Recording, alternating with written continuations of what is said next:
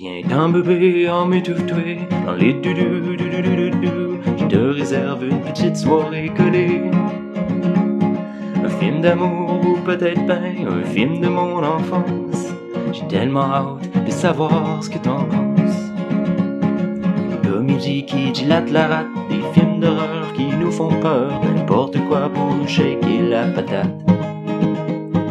Corps coton arraché avec les mains nues dans Rambo. Plan de valise de char dans un Tarantino. Des morts vivants qui crachent du sang dans des estis de vieux films. Muets, puis en noir et blanc. Les samouraïs qui volent pendant des combats à l'épée. Les films de kung fu, je que ça décolle. Une invasion de tomates géantes qui hijack des avions. Ça, c'est mon genre de science-fiction. Des cannibales affamés qui se grignotent entre eux autres. Un maniaque avec un masque en peau de face d'humain. Une collection de DVD, comme une boîte de chocolat. On sait jamais sur quoi on va tomber. Puis si t'es prête, ben moi je suis prêt. Mais quand ça fera aucun sens, j'ai tellement hâte de savoir ce que t'en penses.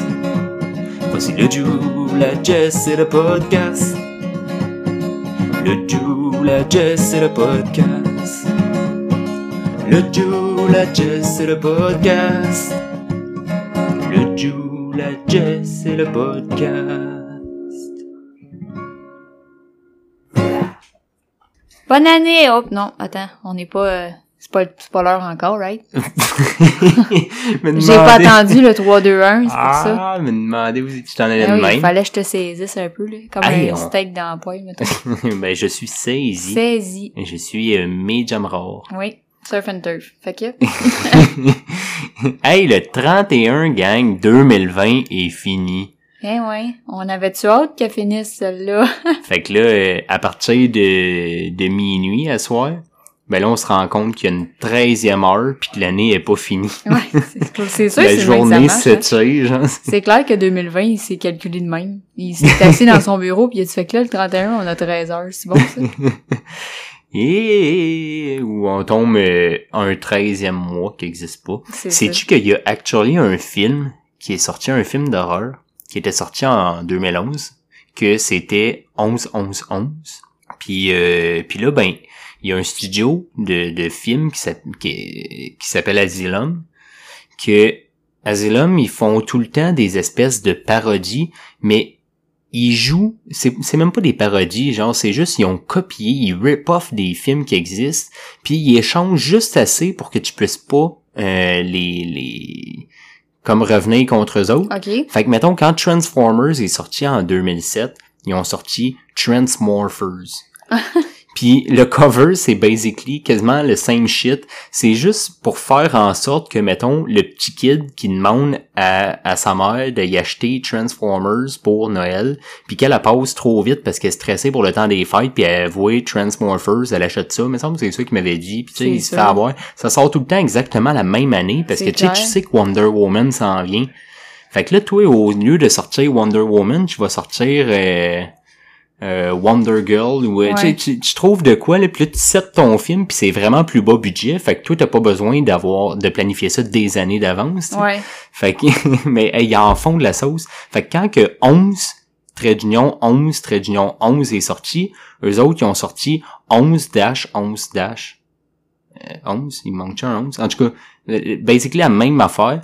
Puis là, ben, c'était, c'était un film qui se passait le 11 euh, novembre 2011. Ouais. Puis là, ben, ils ont sorti la suite 12, 12, 12. Puis ils ont sorti la suite 13, 13, 13. Aïe, aïe, aïe. Puis t'es comme, wait a fucking minute. Genre là, tu commences à plus avoir rapport, là. Ça Tu sors, là. Puis c'est littéralement ça. Genre, il y a un 13e mois, puis hey, vraiment euh, trop longue parenthèse pour qu'est-ce que je voulais Ben, c'est comme ça que la COVID file cette année, comme un 13e puis un 14e mois, fait que... Un peu, oui. Ouais. Ouais. Fait que ouais, fin de l'année, on, on fête ça ensemble, gang, comme on a fêté Noël ensemble la semaine passée. Ben oui. Sauf que on est que vraiment loin d'être minuit, fait qu'on fera pas de Non, décompte. c'est ça. Moi, j'étais un petit peu emballée, là, mais... Vous ferez le, le décompte tout seul à la maison. c'est ça. On va penser à vous en Ouais. prenant un petit drink. Ouais. Euh, plus tard. plus tard, c'est ça. Ouais. Mais, mais c'est un, on a un gros épisode devant nous.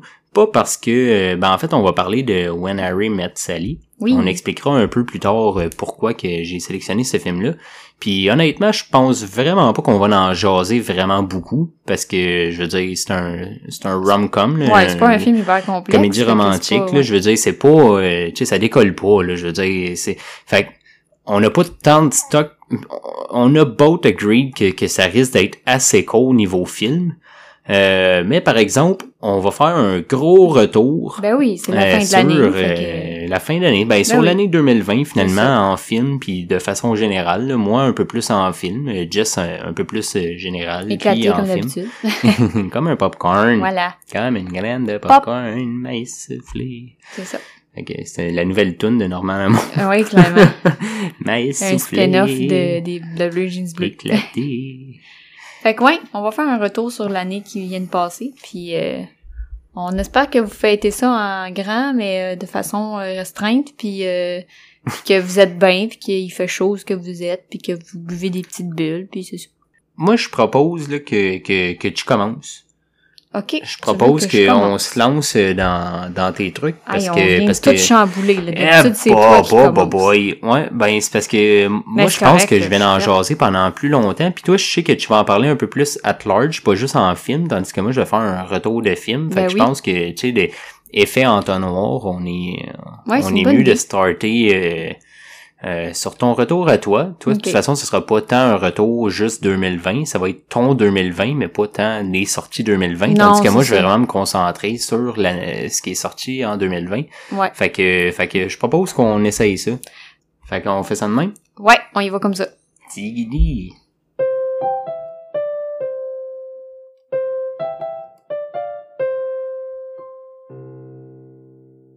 Fait que dans la même lignée de mes merci de- d'habitude, euh, j'ai euh, décidé de remercier euh, mes découvertes de l'année parce que c'est ça qui fait en sorte qu'on qu'on s'enrichit nous-mêmes puis qu'on enrichit nos passés, nos, nos, nos pensées, pardon, notre passé aussi, mais nos pensées, notre temps et, et tout le tralala.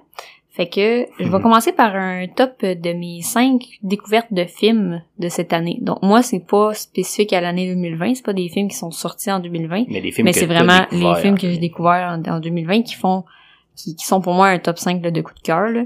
À travers le podcast ou... Il y en a des large? deux en fait, parce que j'avais commencé avec euh, le 5, je voulais restreindre mon 5 à, au podcast, Mhm. mais finalement, euh, il y en a un qui s'est ajouté euh, genre hier. fait que fait que je me suis dit oh, il y en a un qui va qui va prendre le bord puis je vais je vais donner sa place euh, dans mon top 5. Fait que je vais commencer par euh, puis ça c'est pas mal en je, je sais pas si je suis en j'étais en ordre mais en tout cas parce que je me souviens plus des ordres chronologiques. Ah ben ils ont pas vraiment de ils ont Ah, pas de il y a pas de gagnant, il y a pas de perdant. Bon.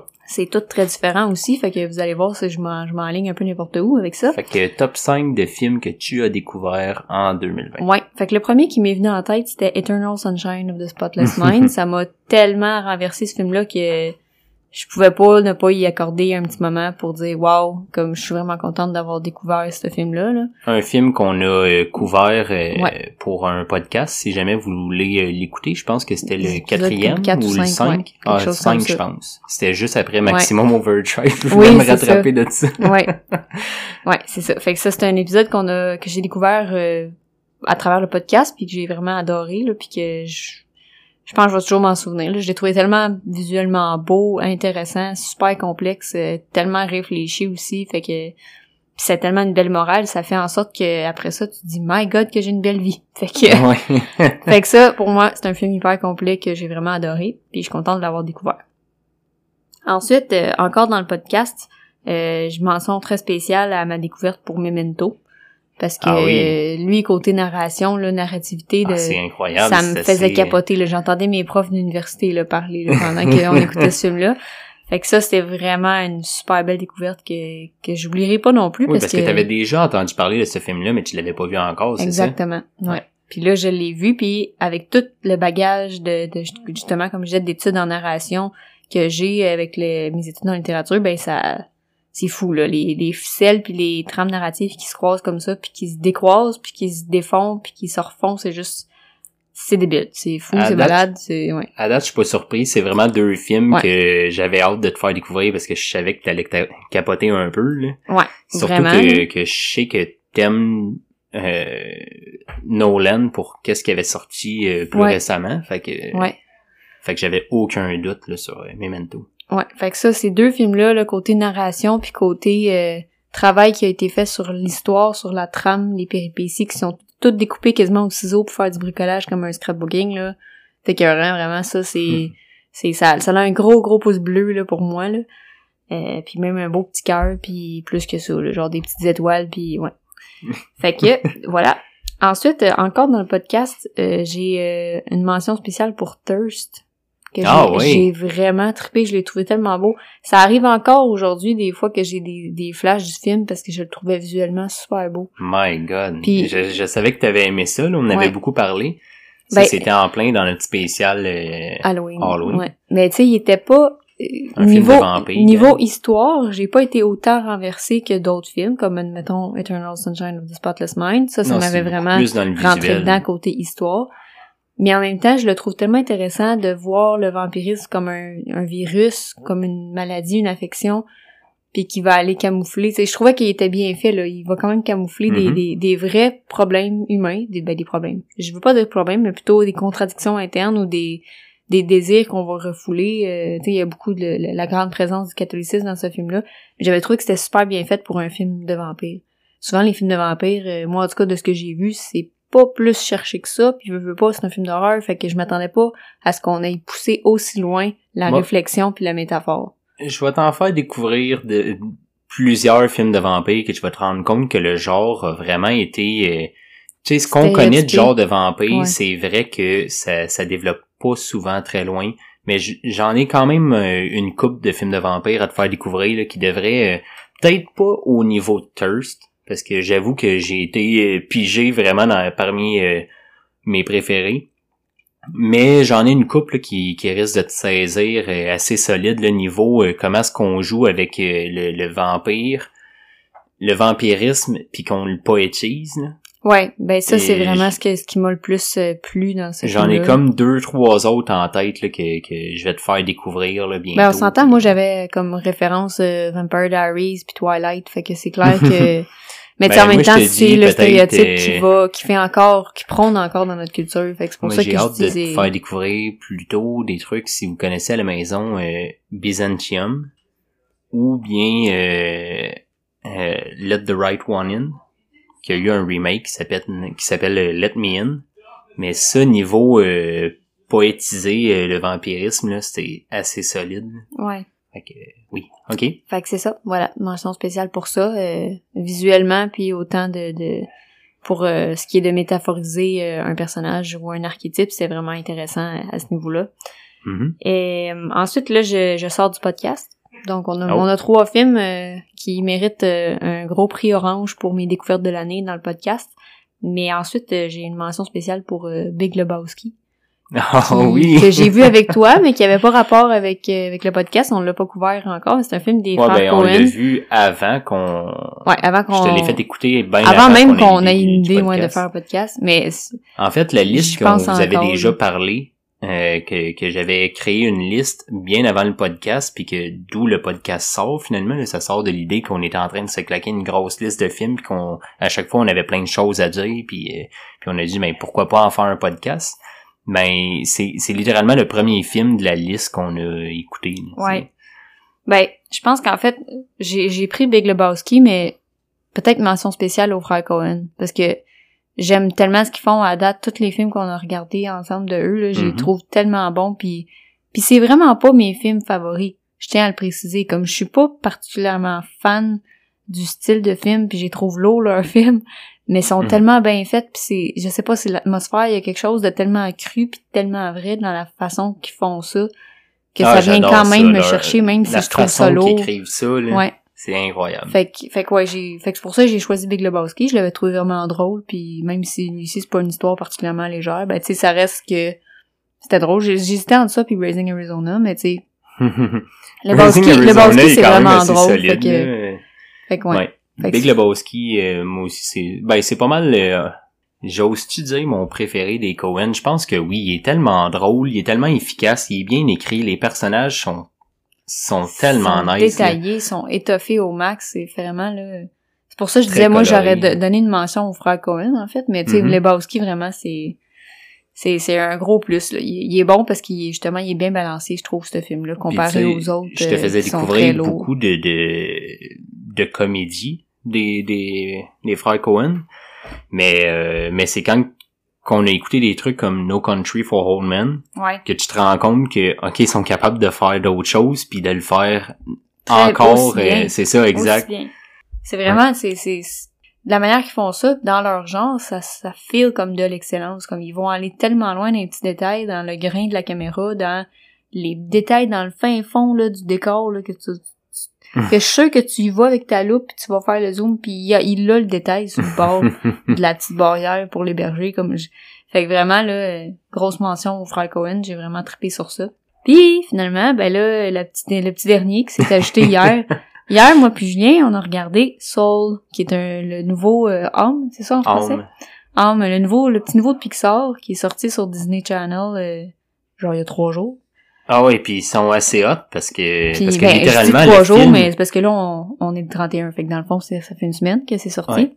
Fait que c'est ça, Soul, dans le fond, c'est euh, le, petit nouveau de Pixar, ça fait comme une semaine qu'il est sorti. Puis j'ai juste... j'ai fait un caca nerveux, là. J'ai chié à terre, j'ai... Genre, j'en, j'en repense encore aujourd'hui, j'ai encore des frissons, là, qui durent depuis hier, puis Tu sais, euh, C'est euh, genre, bon, on écoute-tu un petit truc léger, là, je filerais pour un film, puis là, je ben, hey, il- Pixar viennent de sortir leur nouveau film, puis ça, ça donne que, tiens, on a Disney+, puis ils l'ont sorti sur la plateforme comme ça, euh, pour ceux qui sont déjà abonnés, tu sais, c'était pas comme Moulin qu'il fallait payer un autre euh, 35 pièces supplémentaire pour le voir. Non, littéralement, ils l'ont offert de la même façon qu'ils avaient offert euh, Onward un peu plus tôt dans, dans l'année. Euh, je sais pas c'est quoi en français, là, je l'avais écouté en, en anglais. Puis euh, mais l'autre d'avant de, de Pixar. Puis euh, fait que là on est là, ah ok, un, petit film euh, un petit film d'animation euh, tranquillou, relax, ça va être le fun. quelque ça chose de être, léger, quelque chose de réconfortant. c'est ce qu'on, c'est ce qu'on visait, c'est, ce n'est pas ce qu'on a eu, Ce mais, pas ce qu'on a eu. mais Non. ça, mais c'est pas vrai, là. C'est pas vrai parce que je on est sorti de ce film-là un peu décollissé côté émotion, mais en même temps tellement revigoré de voir que, asti que c'est vrai que la joie puis le bonheur dans la vie, là, on l'a dans le bout de nos doigts, là. Puis pas sur le bout de nos doigts, dans le bout de nos doigts. Genre, on est nous-mêmes notre Par, propre par bonheur. exemple, puis pas trop quand même de celle-là. Là. Il vient Je quand même sais. littéralement juste je le sais, mais il faut que je me retienne, gang. J'ai le goût de tout vous compter, là. Mais en bref, là, faire un très, très vite, très, très rapide de résumé, c'est l'histoire d'un prof de jazz qui qui finit par avoir finalement son, son gig, son, c'est ça, hein. l'opportunité de sa vie. Lui, ce qu'il veut être, c'est être musicien puis vivre de sa musique. Puis là, il finit par avoir l'opportunité de jouer dans un band, dans un petit bar euh, à tous les soirs, euh, de, de- un bar de jazz. Puis finalement, ben, il arrive une bad luck, il tombe dans un trou d'égout, puis il tombe dans le coma. Fait que là, il commente la vie puis la mort. Puis dans le fond, l'histoire du film, ben, c'est qu'on suit son âme qui qui va dans le dans l'au-delà, dans le Great Beyond, qu'il appelle Mais qui, qui veut pas. puis qui veut pas là, il veut pas mourir lui là, là, il vient d'avoir l'opportunité de sa vie là, à soir là, il s'en va jouer du jazz là, puis ça va faire ça de sa vie, fait qu'il veut absolument retrouver sa vie, il veut retourner à son corps. Puis on suit l'histoire de son âme qui justement euh, va faire euh, une coupe de détours avant d'y arriver. Euh, fait que c'est ça. Fait c'est vraiment un super film. Euh, très très deep à la manière Inside Out qui m'avait jeté à terre aussi quand c'était sorti ce film là j'avais Ah, trouvé que c'était tellement bien fait plus deep mais oui, c'est est plus deep plus parce qu'en plus, ça va aborder la mort sans détour. Là. Il y a Ah, absolument, incroyable. il y a au- aucune façon que tu peux te demander qu'est-ce qui se passe. là. C'est clair, net, précis que le gars meurt dans les premiers cinq minutes. Là. Fait que c'est vraiment, c'est raide. C'est puis on peut-tu juste faire une petite mention, je veux pas trop en jaser parce que le film il est vraiment très récent, ouais, faut que mais tu m'en retiennes parce que mais genre les âmes perdues là. ouais, c'est c'est très dark. Il y a- De un, c'est vraiment épeurant. De deux, quand tu réalises c'est quoi, Mhm. C'est vrai vraiment triste. C'est très lourd. C'est, on a, je pense que moi, personnellement, je sais pas pour toi, là, on s'en est même pas tant parlé hier, mais Non. j'ai passé la, la moitié du film à avoir le moton dans la gorge puis à juste essayer de, de dire, ben non, là, voyons, c'est pas. fait- Mais c'est vraiment lourd puis en même temps, c'est tellement beau. Puis Ah oui, c'est beau. C'est bien fait, c'est pour enfants, fait que c'est, Ouais, fait que c'est un gros mix d'émotions, puis genre, Mais ça... je trouve ça drôle comment est-ce que, ben justement, c'est pas si drôle que ça. Non. Oui, il y a des jokes, oui, tu, tu, tu vas rire, Comic mais- relief, là, mais relief. avec- M- mais at the end of the day, rire n'est pas ce que tu vas faire le plus Non. pendant le film. Non, tu vas sans doute, à toi à la maison, là, tu vas sans doute ravaler tes larmes parce que, hey, c'est fou, là. C'est- au moins un petit moton, tu sais, ça, petit, ça fait euh, réfléchir. ah, ça C'est- pince. c'est- Je Ça pense que pince, c'est c'est un des fun, Pixar qui m'a fait le plus réfléchir. Ouais.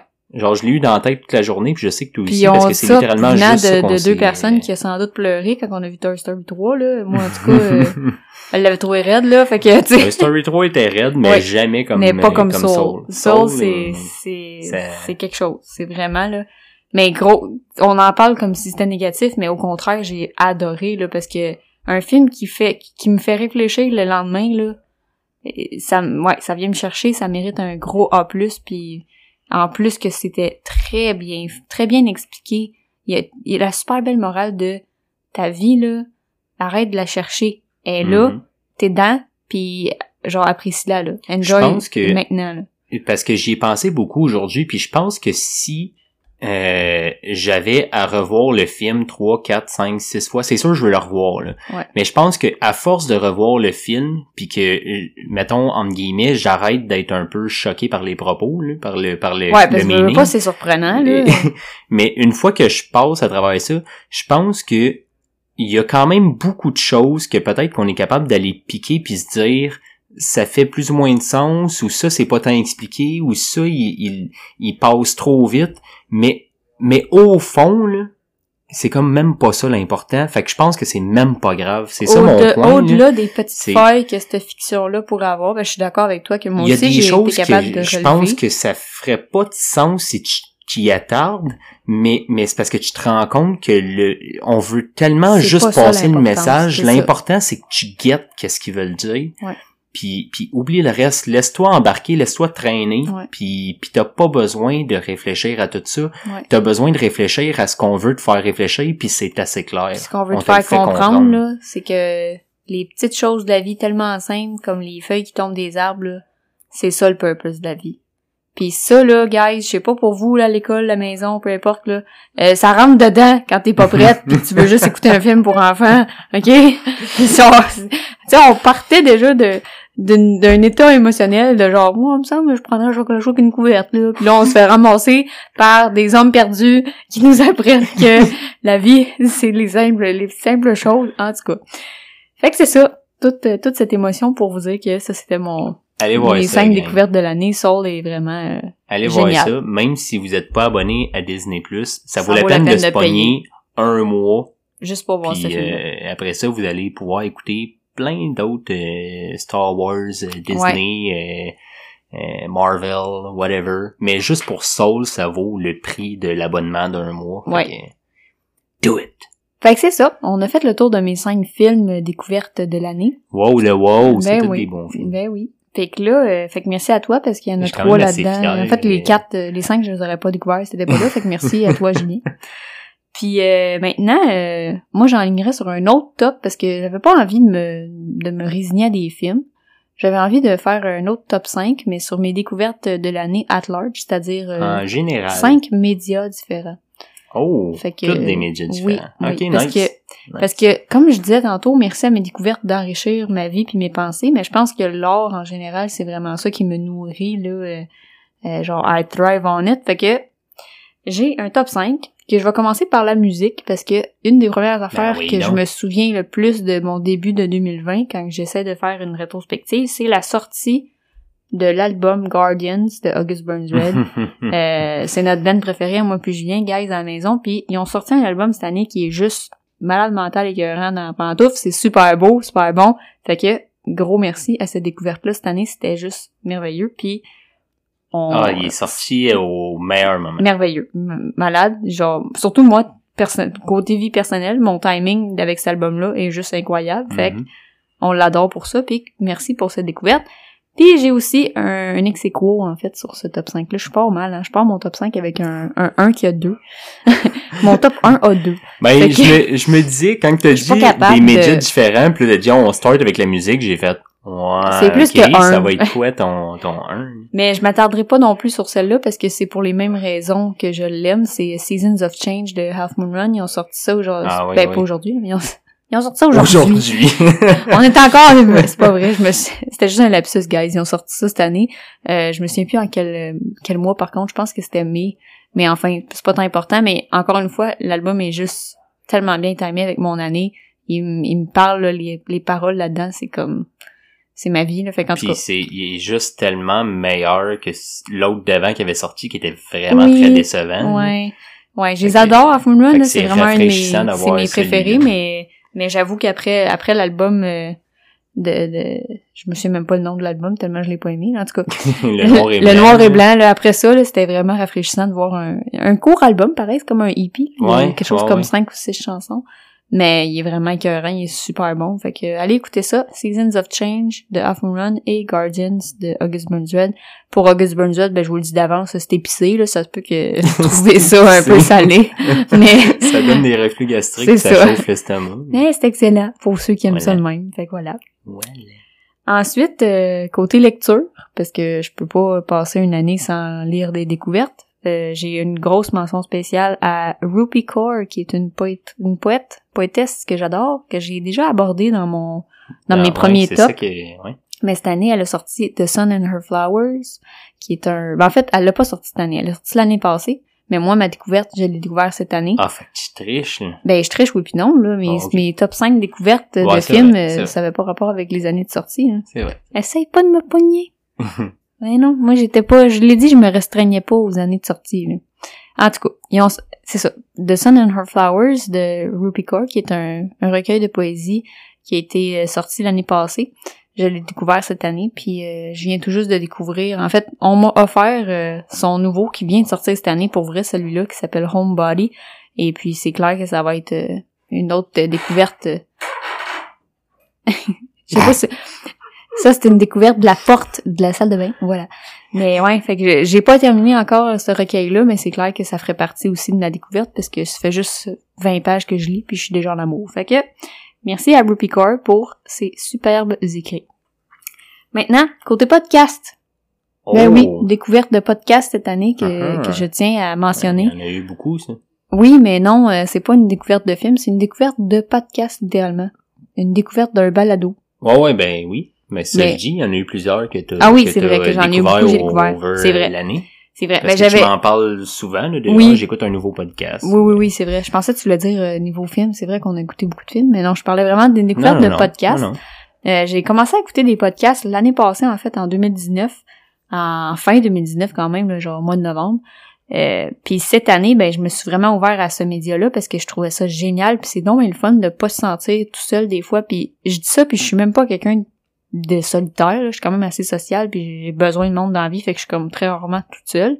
Mais en même temps, il y a des affaires que tu te dis, tu peux pas en aborder en long et en large avec d'autres ou avec tout le monde. Fait que il y a, il y a certains sujets comme ça que je vais aller, moi, combler avec les podcasts. Puis ça, c'en est un avec euh, 10 octobre, qui est un podcast québécois. Puis euh, je tiens vraiment à les mentionner. Hmm. Puis On n'a jamais parlé de celle-là? ben en fait, c'est parce que je l'ai écouté le plus que j'ai pu, mais elle a arrêté de faire des épisodes, malheureusement. Ah. C'est euh, Gabrielle Lisa. Collard qui fait ça. C'est une autrice euh, québécoise euh, qui aborde énormément la- la- les problèmes de grossophobie dans notre société, puis euh, les disons les, les problématiques qui sont soulevées par les régimes et qui sont conduites euh, de façon exorbitante dans notre société. Mhm. Fait que c'est ça. C'est ben oui, j'en ai pas beaucoup parlé parce que j'ai j'ai écouté ces cinq épisodes puis après ça, on n'en faisait plus. Fait que mais c'est pour des raisons euh, ben c'est des raisons euh, émotionnelles, psychologiques, elle était un petit peu débordée, puis euh, pour elle c'était mieux de cesser. Fait que c'est sûr que c'est Bon. correct, puis on respecte son choix, puis On peut pas lui en si jamais que le monde finit par s'arranger pour que Gabriel ait entendu ça, ben merci Gabriel pour ton podcast parce que j'ai vraiment adoré tes épisodes, puis c'est bien correct que t'aies pris ton recul. C'est bien correct, c'est important de se respecter. Mais bref, 10 octobre, un podcast québécois, c'est euh, Gabriel qui fait ça, puis avec euh, une couple d'in- d'invités ici et là, là, à chaque épisode. Euh, vraiment intéressant. Donc, je vous le suggère si jamais c'est quelque chose qui vous intéresse puis à laquelle vous êtes ouvert, euh, la grossophobie et les problèmes de régime et de nutrition euh, sur la santé dans notre société. Voilà. Excellent. Après ça, Maintenant, Oui. ouais ben j'ai euh, un petit peu le même euh, rebondissement à faire, mais au niveau euh, des séries. Parce que j'écoute vraiment pas tant de séries dans la vie. Euh, on en a écouté plusieurs ensemble, moi puis toi, parce qu'on cherchait ça quand on n'a pas le temps d'écouter un film, mettons, avant d'aller se coucher pour aller travailler. Mais cette année, ben j'ai fini par en écouter une par moi-même, puis ça fait pas tant longtemps que je l'ai terminée, mais je l'ai trouvée super bonne, fait que je vais lui faire un shout-out. C'est Dietland. Euh, Mhm. C'est, je sais pas c'est qui, j'ai même pas fait mes recherches, mais en tout cas, c'est sur Amazon Prime.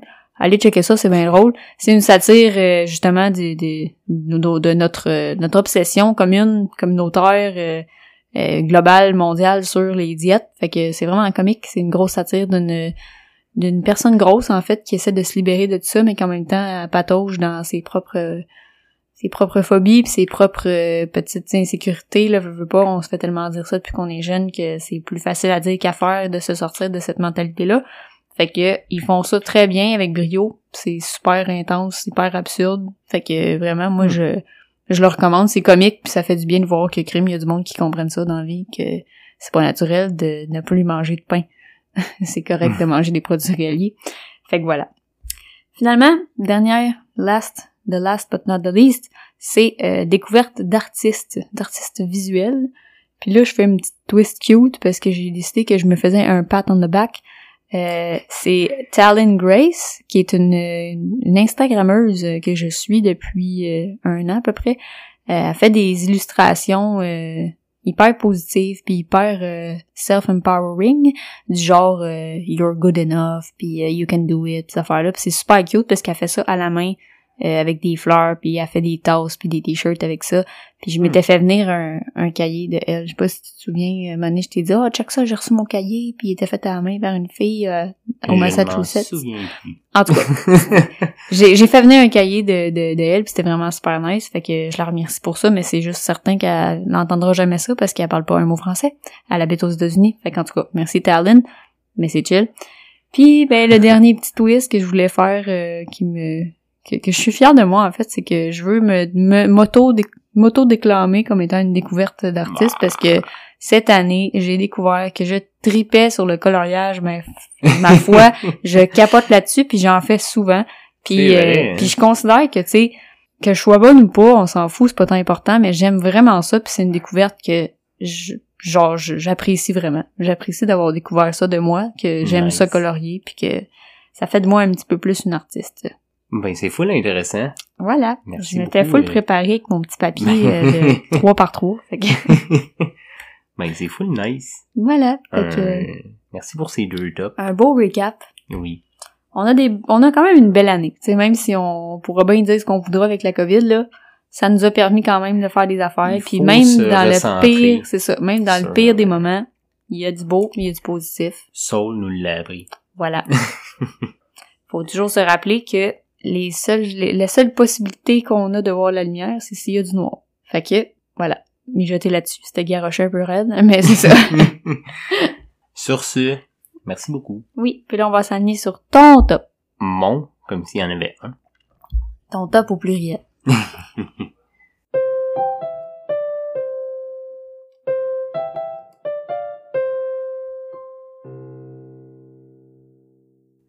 Bon, ben, gang, euh, on vous avait dit que ça allait être un gros de gros épisode. Ben, voilà. C'est ton tour. Et c'est mon tour, Oui. puis euh, ça décolle. Voilà. Fait non, que, euh, en parle-nous fait, de ça. En fait, euh, je veux faire un retour euh, 2020. Euh, Je pensais pas avoir vu grand-chose cette année, puis là, finalement, j'ai commencé à penser à ça, puis j'ai vu quand même euh, beaucoup de choses, finalement. puis, euh, puis là, j'ai le goût de parler d'un peu euh, tout ce qui m'a fait triper. J'ai le goût de parler de, des séries télé qui m'ont fait triper, j'ai le goût de parler des films qui m'ont fait triper, j'ai le goût de, de, de parler des documentaires qui m'ont fait triper. Puis, euh, puis at the end of it all, ben euh, des, des trucs que, que, que je veux rattraper parce que il y a quand même des trucs que j'ai pas vus. Rattraper? Dans le sens Ben rattraper dans le sens que me rattraper durant l'année parce que j'ai pas vu euh, tel Ah, film ou j'ai pas vu telle série ou quoi que ce soit. Fait que, fait que c'était un peu le planning. Fait que gang, pour ceux qui voulaient entendre parler de When Harry Met Sally, ben euh, skippez donc une heure de plus. On en Non, a beaucoup je- à dire, c'est normal. On est content d'avoir passé une année euh, en santé malgré tout. Fait que voilà. Fait qu'il y a eu euh, beaucoup de, de grosses sorties quand même euh, cette année. Dans le fond, je, pensais jaser d'un peu tous les gros films marquants, mais j'ai que j'ai vus puis qui sont sortis. Mais, mais j'ai pas tant de goût parce que honnêtement, il y a, beaucoup de grosses sorties que le monde ont jasé ou qui ont fait fureur que j'ai vraiment pas tant aimé. Puis je pensais en parler de chacun, puis je pense que je vais pas le faire parce que de un, des fois, j'ai souvent parlé de ces films-là, soit dans, dans mes nouveautés au début de chaque podcast, ou bien tout simplement, j'ai pas grand-chose à dire parce que c'était juste décevant.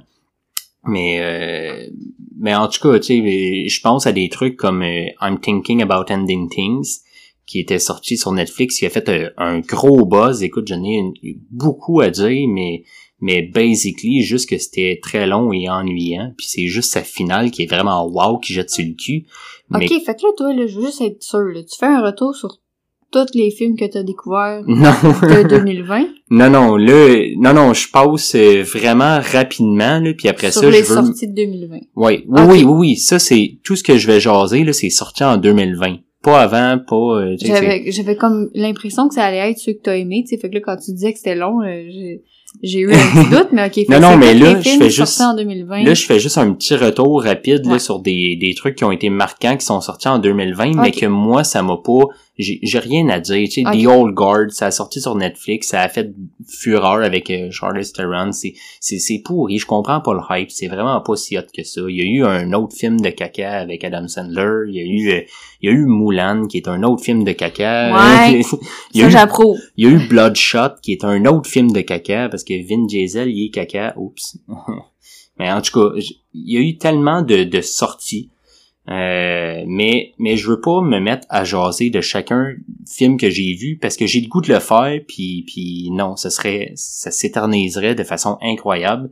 Fait que je vais juste comme m'enligner sur des petites mentions honorables de films que je veux un peu plus parler euh, spécifiquement puis après ça ben m'engager dans mon top 5 des meilleurs puis mon top 5 des mauvais. OK. Fait que ben vas-y. Fait que des petites mentions euh, des petites mentions honorables de façon vraiment random. Ben, il y a Onward, qu'on a parlé il y a pas si longtemps. C'est le l'avant-dernier film de Pixar, dans le fond, euh, juste avant Soul, que, qui est sorti euh, vraiment dans le début de l'année, là, qui est de même paf sur Disney+, tant ils l'ont donné. C'est direct quand les cinémas ont fermé, puis eux autres, ils ont décidé qu'ils nous faisaient un cadeau. Puis, euh, puis c'est, c'est vraiment adorable, c'est cute comme film. C'est pas marquant au point que ça va faire partie de mes films préférés de l'année, mais, mais c'est vraiment cute. Ça vaut la peine d'être vu. Euh, j'avais mis aussi euh, Tenet, que ouais. on avait jasé un peu. Malheureusement, je trouve que le, le whole concept est trop peu exploité. Puis tu t'avais la même opinion que moi à ce niveau-là. Mais niveau scène de combat, c'est vraiment bien fait. Euh, visuellement, visuellement c'est super. C'est, c'est complètement fou comment est-ce que c'est euh, orchestré. Euh, J'en avais parlé aussi un peu, mais euh, Hashtag Alive, qui était sorti sur Netflix, c'était un film d'horreur de zombies que je trouvais qui qui changeait un peu de la norme parce que ça exploitait le côté on est en quarantaine enfermé dans son dans son appartement ou au 32e étage, puis bah, tu continues à gamer pendant l'apocalypse de zombies ah parce que fuck, tu peux pas sortir dehors, tu sais. Je me, je me cherchais, je me souvenais plus, mais ouais, ok. Sinon, ben deux, deux autres petites mentions honorables que je, que je voulais mentionner. Tu sais, j'en avais parlé un peu, mais Mank, je n'ai parlé euh, très récemment de celui-là qui était un biopic sur le scénariste de Citizen Kane. Vraiment très bien produit, euh, niveau euh, comment est-ce qu'il a réussi à nous immerser dans les années avec le noir et blanc, puis un vrai noir et blanc, pas, pas un noir et blanc fake. Le filtre, ouais. Puis, puis niveau montage sonore, puis tout, c'est vraiment impressionnant, c'est vraiment cool. Sinon, ben May the Devil Take You To que j'avais ah jasé aussi qui que le premier sur Netflix la suite. Celui-là il était sur euh, Amazon Prime qui est un film indonésien du réalisateur qui avait fait euh, Killers Headshot puis The Night Came For Us qui sont des films vraiment axés euh, action arts martiaux qui m'avaient fait triper. Ouais, je me souviens que t'en avais parlé de ce film-là. Puis celui-là, ça m'avait tellement jeté sur le cul parce que c'est un gros hommage Still Evil Dead puis c'est tellement bien fait dans, dans cet hommage-là. Je vois pourquoi que quelqu'un détesterait le film puis le trouverait vraiment ridicule. Puis c'est probablement exactement pour ces raisons-là que j'ai. Ouais. Parce que ça me rappelle ça beaucoup Evil. Dead, puis, puis j'ai juste fait wow tout le long, j'ai ri, j'ai ça c'était peurant un peu, mais en même temps c'est hilarant, mais c'est c'est fou comment ça joue entre les deux, là, la, la, la barre est vraiment faible. Fait que ça, c'est une petite mention honorable, là, au-delà de, de 36 millions de films vraiment pas marquants. Eux autres, ils sortent un petit peu du lot, tu sais. Ouais, ben tu sais, en 2020, il doit en avoir eu beaucoup. T'as-tu le chiffre pour le fun de combien il y a de films qui sont sortis en 2020? Une chie. Une chie, ouais, une ça, chie. c'est clair, là. Ben, Mais, mais je que- pensais avoir rien vu, puis finalement, j'ai vu quand même une bonne... euh, je dois avoir vu une bonne cin- cinquantaine de films Ah, qui sont sortis euh, en 2020. J'ai pas calculé exactement. C'est pour ça que je veux pas... J'aimerais ça m'attarder à chacun d'entre eux, mais ce serait pas intéressant pour vous, ce serait pas... euh, ce serait trop long pour nous, je veux dire... Là, pour vous, la maison, qui sont comme, waouh, en plus des films de podcast, oui, oui, oui. Il, il écoute beaucoup de films, puis c'est correct, puis oui, il est, il est, il est, il est dévoué même à son, à sa passion. Fait que je vais m'enligner tout de suite avec euh, le top 5 de mes films préférés de 2020. Pas de découvertes, mais littéralement, qui, ben, des découvertes par défaut, mais qui sont sortis en 2020 cette année. Ok. Euh, en numéro 5, Ok, toi, J'ai- ah, toi, t'es, classé. Oui, c'est Ben, classé. de façon, de façon grossière. Over the time, ça va probablement se réorganiser d'une autre Oui, façon. ben oui. Mais, mais tu sais, basically, pas pour le moment, ouais. c'est ça. Euh, Fait ouais. qu'en numéro 5, j'avais The Five Bloods. Ok. Ah, ça, t'as pas, t'as vu ça il y a pas longtemps, ça? Oui. Oui, oui, t'a- t'avais comme vu un J'étais bouts, euh, à l'appart, pis t'étais en train d'écouter ça. C'est un film de Spike Lee. Euh, c'est un original Netflix. Euh, Spike Lee, c'est un grand réalisateur connu pour beaucoup de films, dont euh, Do the Right Thing, Malcolm X, euh, The Sweet Blood of Jesus, euh, le remake de Old Boy, ou ben Black Landsman, qu'on va écouter ouais. euh, vraiment euh, bientôt. Euh, c'est c'est un réalisateur qui joue beaucoup avec la controverse puis ces trucs là il y a, il y a une façon de présenter des films qui qui sont euh, cringe des fois, qui sont spéciales, qui sont choquantes. C'est, c'est jamais vraiment le genre de cinéma, même si, quand tu commences un film de Spike Lee, ça a l'air d'être un film bien normal, puis finalement, il est comme juste assez présenté bizarre pour que tu, ça porte à des Tu réflexions fait c'est- coudon, qu'est-ce qui, tu il, a, il a pas peur de montrer des, des vraies images de guerre, mettons, une pile dans, de, de cadavres d'enfants de guerre, Ouf. juste, mais, mais c'est une vraie photo juste pour, tiens, tu penses, tu penses que t'écoutes un film, mais tant que tu voulais pas voir cette image-là, mais, Ouais. mais je vais te la donner pareil, juste pour te saisir, puis que tu fasses, hum, attends une minute, ce que je vois, je pense que c'est trop loin. C'est comme d'amener le spectateur avec un cadre facile ou quelque chose qu'on est, sais, qu'on est habitué de voir, veut, veut pas, puis Ouais, ouais. euh, Mané, tu l'as amené, il est rendu dans ta cour, là, ben là, tu, tu lui montres des affaires qu'il veut ça. pas nécessairement voir. C'est exactement le style à Spike Lee, puis c'est pour ça que je le respecte, même si je l'aime, j'aime pas tout le temps tout ce qu'il fait. Euh, c'est souvent des très longs films. Celui-là, il dure quelque chose comme deux heures et demie, mais il file tellement complet. Il se passe pas grand chose, mais comme à l'habitude, il y a des scènes tellement intenses, puis quand ça décolle, ça décolle, puis t'es jamais prête. là. T'es jamais prête. C'est tout le temps quelque chose qui va venir te saisir. Puis ouais, fait que The Five Bloods, et je dis The Five Bloods parce que c'est littéralement D-A, The Et non pas. T-H-E. C'est ça. Puis non, c'est ça. Fait que si vous voulez écouter ça, mais mais ça se peut que vous aimez pas ça. Genre, je veux dire. si vous écoutez ça, préparez-vous avec une couverte pis des, des, des petits toutous, là, parce que c'était, ça avait l'air lourd. ben ça l'est, mais en même temps, il y a, un- il y a un petit humour. Il y a un petit Ouais, humour noir, juste assez Mais c'est pour. proche de la réalité. Puis c'est un petit peu ça aussi qui vient choquer, c'est que dans la fiction, tu, tu te fais frapper par des images de réel, puis de... J'en ai pas parlé, gang, mais c'est c'est des c'est une gang de de euh, d'Afro-Américains qui ont participé à la guerre du Vietnam. Puis là, ben ils ont ils avaient découvert un trésor à l'époque. Puis là, ben un trésor, ça a l'air d'une histoire de pirates, là. Mais Un hélicoptère plein d'or, Puis- plein d'or, là. puis ils veulent retourner sur les lieux pour à la fois retrouver un, un collègue, si, si on veut. Un ancien là, un- camarade. Puis euh, puis ben le le le, le potin. Le magot. le magou. Mais, mais en tout cas, ça, ça, fesse. C'est Ouais. c'est vraiment, c'est vraiment nice. Je, je respecte beaucoup le film, même si c'est pas euh, un chef-d'œuvre, je veux dire. Mais c'est ça. En numéro 4, parce qu'il faut avancer dans la vie. Oui. en numéro 4, euh, Soul. Ah ouais, toi c'est dans le numéro 4? Ouch, Ben au moins il y a sa place, tu sais, moi je suis d'accord avec ça. Écoute, on a jasé, là, si, si, euh. Si vous vous demandez ce qu'on en pense, euh, vous pouvez faire rewind de 10 minutes. puis- Mais c'est ça, fait que juste pour faire le topo euh, très rapidement, on n'en reparlera pas là, on- mais c'est c'est le nouveau film de Pixar qui est sorti il y a à peu près une semaine euh, Ouais. sur Disney un peu comme Onward euh, qui, qui avait fait. Euh, ça frappe. On, on était Ouais, ah, définitivement pas prête pour Ouais. ça. Puis oui, niveau euh, quatrième, pas parce que pas parce que c'est c'est euh, un peu comme on jasait, pas parce que c'est dépourvu de failles, parce que je pense qu'il y en a beaucoup, mais juste parce que le message est tellement puissant Ah, que que je- ça saisit, puissant. ça saisit. Ah j'y pardonne le reste. C'est un, un, mais à un revoir, ouragan. à revoir, Un ouragan, c'est tout ce que j'ai à dire. Je m'en relève encore aujourd'hui de l'ouragan. En numéro 3, The Trial of the Chicago 7. Oui, my god, j'aurais peut-être dû mettre ça dans mon... Ouais, je suis tellement d'accord, là. Ouf. Genre... Ah ouais, je, pour vrai, là, Ouf. si j'avais... Je vais me mettre un 6, OK? Je ouais. Hey, euh, c'est c'est une histoire vraie.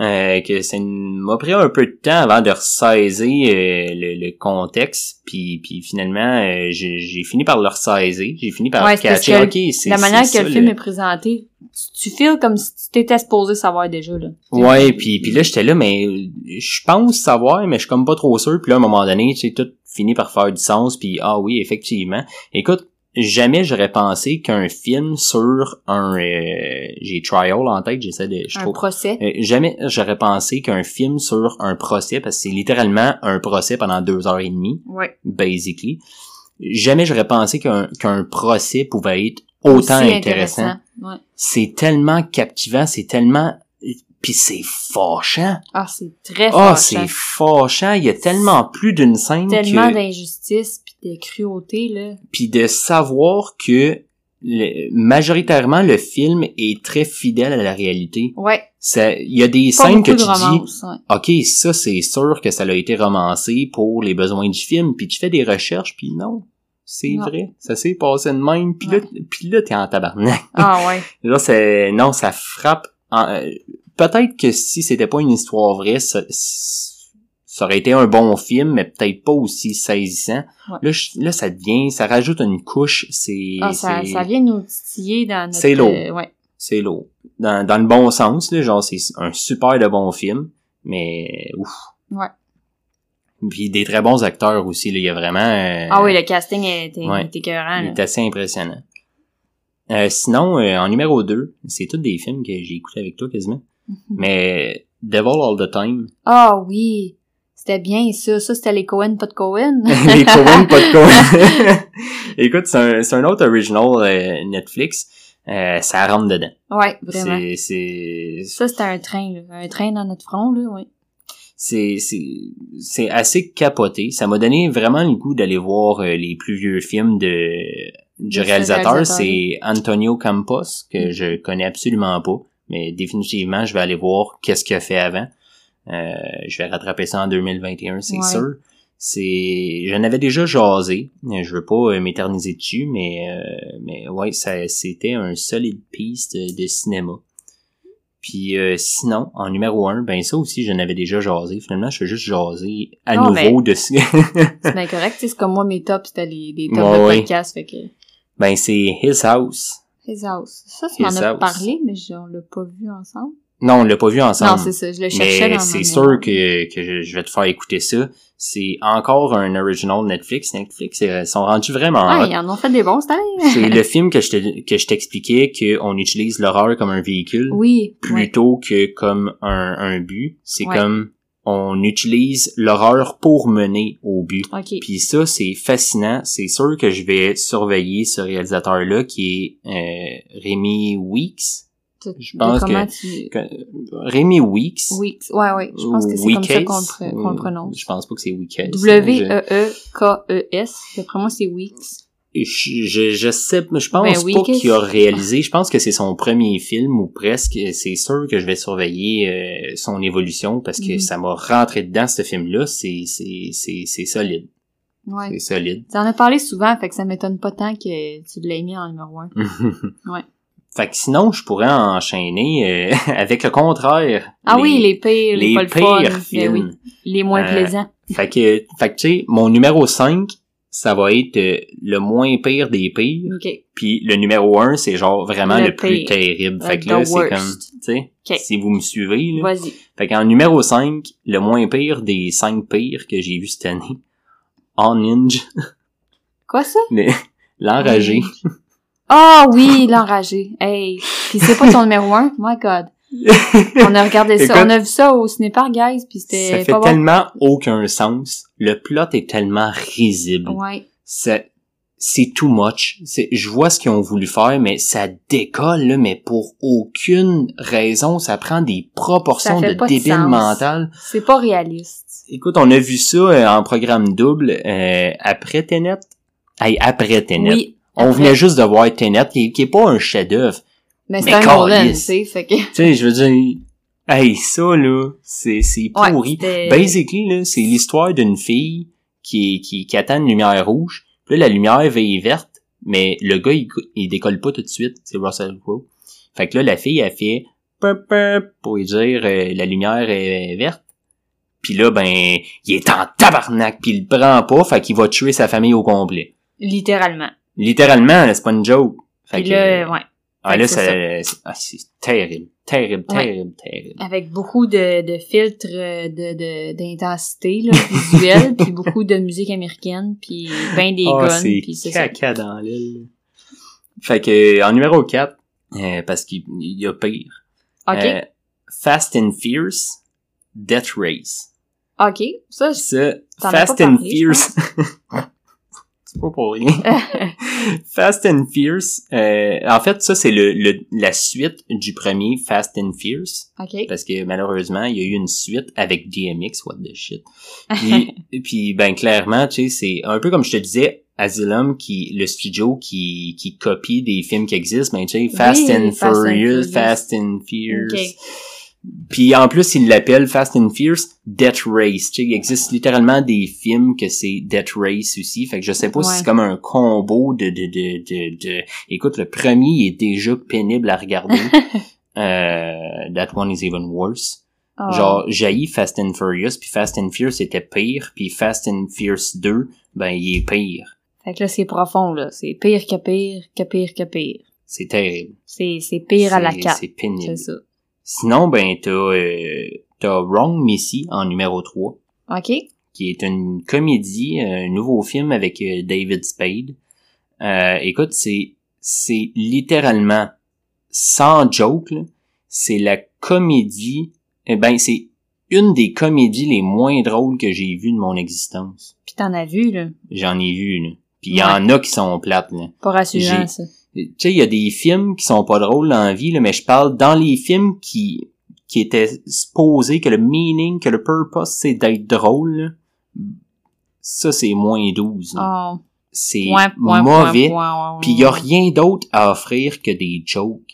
Puis c'est les jokes les moins drôles au monde. Oh. Fait que comment tu veux que ça donne quelque chose d'intéressant? Tu peux même pas dire, ben, au moins c'est beau visuellement. C'est pas beau visuellement. Il y a juste des jokes. Ben, au moins, euh, c'est triste, tel moment, c'est bien fait. Non, il y a pas de moment triste. C'est supposé être drôle. C'est supposé être rien d'autre que drôle, pis ça l'est pas. C'est comme, le- c'est comme la, la version... euh, c'est comme la musique d'ascenseur qui se veut calmante, mais qui est pas calmante, qui a fait juste gosser, mais elle se veut pas non plus gossante parce qu'elle est pas énergisante, fait qu'elle est juste plate, pis c'est ça. Euh, quasiment. Mais j'aime mieux euh, la musique d'ascenseur que Wrong Missy. Mais, ce que j'aime encore moins que Wrong Missy, ben, c'est mon numéro 2, qui est euh, Spare Parts. J'en avais parlé. Spare Parts. J'en Oui, avais ça, parlé je de me celle-là. souviens du, je me souviens Euh, du titre. Oui, parce que je t'en avais parlé parce que t'étais t'étais allé te coucher très tôt ce soir-là. Puis moi, ben j'ai eu la mauvaise idée d'écouter un film. Puis euh, écoute, ça rassemble tout ce que j'haïs dans un film. Oh, Genre tout ce que je déteste d'un film, ce film-là, là.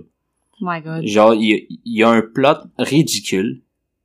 Il y a, il y a des personnages complètement inintéressants.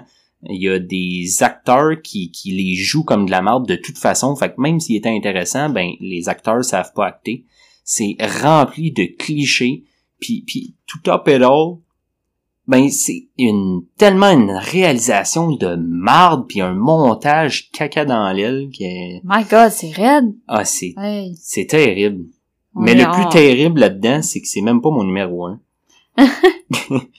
Écoute, Hey, je suis comme pas sûre, là. Je me dis, mon dieu, pauvre, pauvre Jean. mon numéro continue. un, c'est un autre film que je me suis claqué beaucoup trop tard le soir quand j'aurais dû aller me coucher en même temps que toi. OK. C'est Fantasy Island. Fantasy Island. J'ai essayé d'oublier ce film-là, c'est pour ça que t'en as jamais entendu Ah, parler. ok. J'ai essayé vraiment d'oublier ce film-là, puis puis ça a jamais marché. Il est encore dans ma tête. Oh. c'est c'est écoute il y a, il y a une histoire vraiment intrigante parce que c'est genre une, une bunch de gens qui se rassemblent sur euh, le, le Fantasy Island, Ouais. l'île des, des, des- de la fantaisie, l'île de- des fantasmes peut-être un peu plus là, qui, qui fait en sorte que tu tu sais c'est comme une gang de gens qui se connaissent pas qui passent du temps dans un, un hôtel mettons euh, sur l'île qui fait en sorte tu sais, un peu à la occupation double pis tout mais là ça va aller voir euh, tes plus grands fantasmes puis ça va les réaliser fait que tu vas vivre dans tes rêves fait que Wow. ça peut actually être vraiment intéressant Ouais, ça a du potentiel quand même. jusqu'à temps que tu te rends compte qu'il y a absolument, mais absolument pas un seul personnage intéressant. Puis pour un film avec ce genre de scénario-là, c'est comme nécessaire de care about them. tu sais. Ouais. Mais, mais si tu give no Ils fuck à propos d'eux autres, ben tu t'en fous complètement de c'est quoi leur rêve, puis tu t'en fous de comment ça turns out. Ouais. La fille qui voudrait, qui aurait tellement voulu dire oui quand elle s'est fait demander en mariage par son, son chum, puis que là, elle a dit non, puis qu'elle regrette sa vie parce qu'il y a une belle vie, puis qu'elle, elle a une vie de marde, ben on s'en calisse. Ouch. On s'en fout, t'as raté ta vie, on move on, t'as pas besoin de, de nous le raconter, on s'en fout de ta vie. Fait que, je pense que, puis en plus, c'est que, genre, c'était impossible avec une histoire de même de faire plus cheesy que ça. C'est, Ouais, ça, c'est là-dessus ça je même pas intéressant, c'est complètement cheesy, puis tu peux, tu vois tout venir, genre des mille à l'heure, là, on te voit, euh, tu sais, on pense te surprendre, mais ça fait 20 km qu'on t'affiche des pancartes de qu'est-ce qui va arriver dans pas long, puis dans 18 km il y a ça, puis dans 17 km il y a ça, puis dans 16 km il y a ça, puis là, quand ça arrive, t'es supposé être surpris, Ouais. mais tu l'es pas. Ouais. Écoutez jamais ça. Mais sur une meilleure note, euh, j'ai le goût de jaser. euh, hey, ça va être vraiment long, gang. J'espère que vous êtes prêtes. Euh, j'ai le goût de jaser des documentaires. Oui. Les documentaires euh, préférés que j'ai vus euh, cette année. Euh, ça va être vraiment pile-mêle. là. j'ai- Je les ai pas classés. C'est euh, c'est des documentaires euh, soit choquants ou soit euh, intéressants ou c'est vraiment un melting pot de, de euh, je veux dire j'ai clairement vu beaucoup moins de documentaires que de films dans la vie là, fait Ouais. que c'est voici un melting pot de ce qui est sorti cette année en 2020 niveau documentaire euh, American Murder de Family Next Door Oui, c'était bon, ça. Je l'écoutais avec toi. c'est euh, à glacer le sang Ouais, vraiment. c'est c'est Très... très bien fait. Il y a, il y a littéralement pas de narration. Il y a pas de narrateur. Ouais, il y a ça, personne qui va très être, intéressant au niveau de la forme. là. il y a personne qui va être assis sur une chaise à dire, fait que là, ça s'est passé comme ça. Non, c'est tellement moderne, c'est tellement nouveau que tu, on te le raconte, c'est toi qui figure out tout ce qui s'est passé Ouais. À travers des textos Puis des des vidéos. Ouais. Des preuves, Fait que tout ce que tu vois, c'est des caméras de surveillance, c'est des Des textos, c'est vidéos faites avec un téléphone en selfie. euh, Puis là, ben, tu fais juste figure out, place toutes les puzzles dans ta tête, là, puis fais le topo, puis ça te fait juste réaliser à quel point que n'importe qui peut être un tueur. Ouais. C'est, c'est capoté, c'est vraiment saisissant parce que dans le fond, c'est l'histoire de, de quelqu'un qui, qui appelle la police parce que là, pour la disparition de sa femme puis ses deux filles. Puis là, ben, c'est, c'est, vas-y, c'est, c'est qui qui, c'est qui qui a fait ça, pourquoi, qu'est-ce qui se passe? Euh, Est-ce que les enfants sont morts? Est-ce que la mère est morte? oui, parce qu'ils sont Parce que là, disparus, fait qu'on on sait sait pas s'ils ouais. sont morts ou pas. Puis là, ben, écoute, j'en dirai pas plus parce que c'est le rôle intérêt d'écouter le De film, euh, le documentaire. Mais wow, c'est c'est ça saisit. Un, un gros un gros trophée à ça. là. Sinon, un autre que j'ai écouté avec toi, parce qu'évidemment, si j'ai écouté un documentaire Eh oui. dans ma vie, C'est genre, avec je vais te le proposer. là.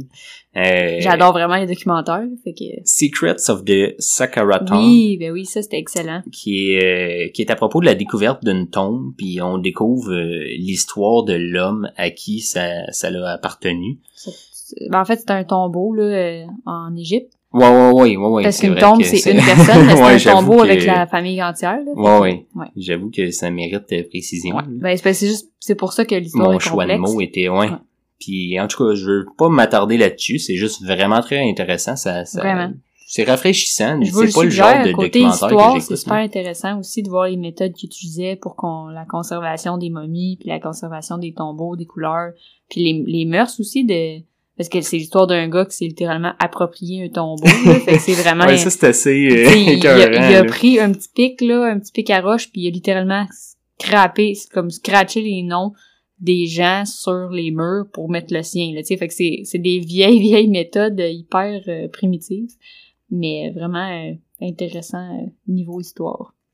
Voilà.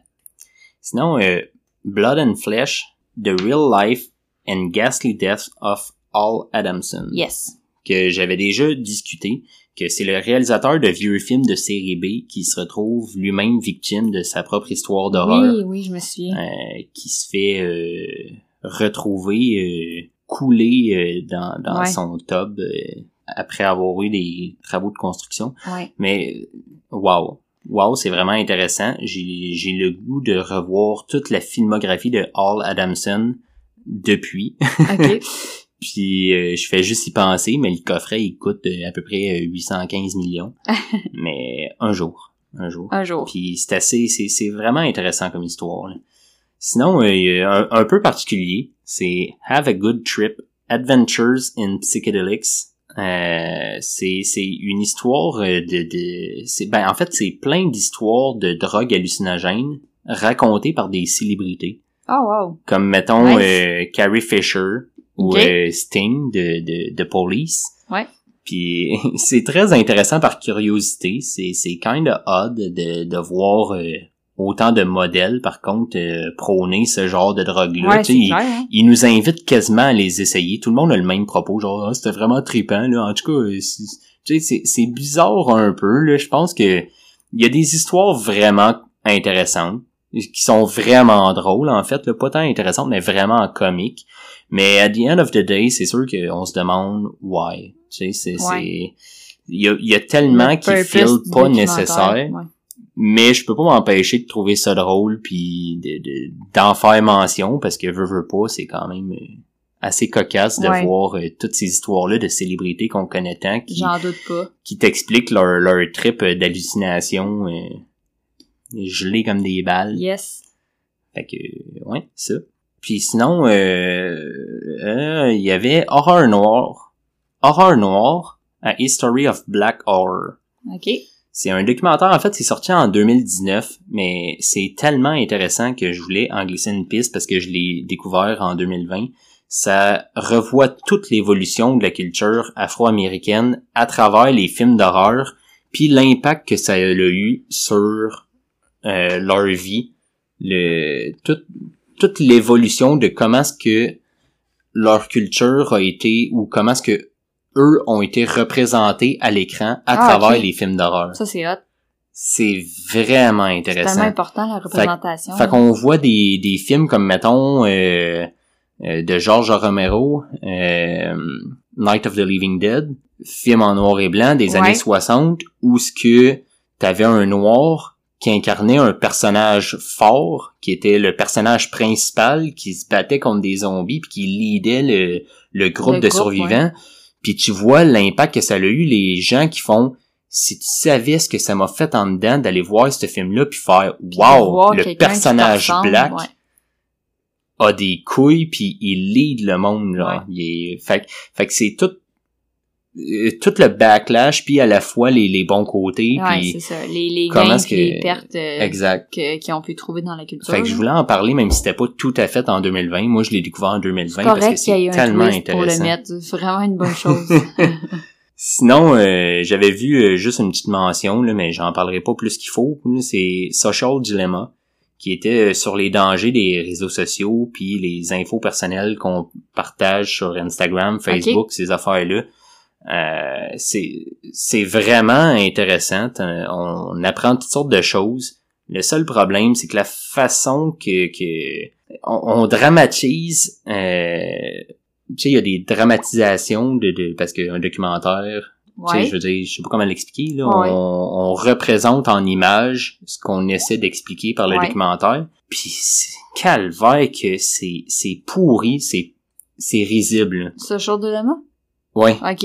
Les, le propos, tout qu'est-ce qu'il te partage, qu'est-ce qu'il te dit, c'est tellement intéressant, mais maudit que ça gauche tout, puis je débosse tout de suite juste à regarder la dramatisation qu'ils en ont faite. Ça se veut trop cathartique pour ce que c'est. Ah, c'est terrible. Faudrait que tu l'écoutes pour le croire. C'est, c'est incroyable comment que c'est, c'est pourri comme Mais c'est tragique, là. C'est comme le feu de l'amour, c'est tragique. Oui.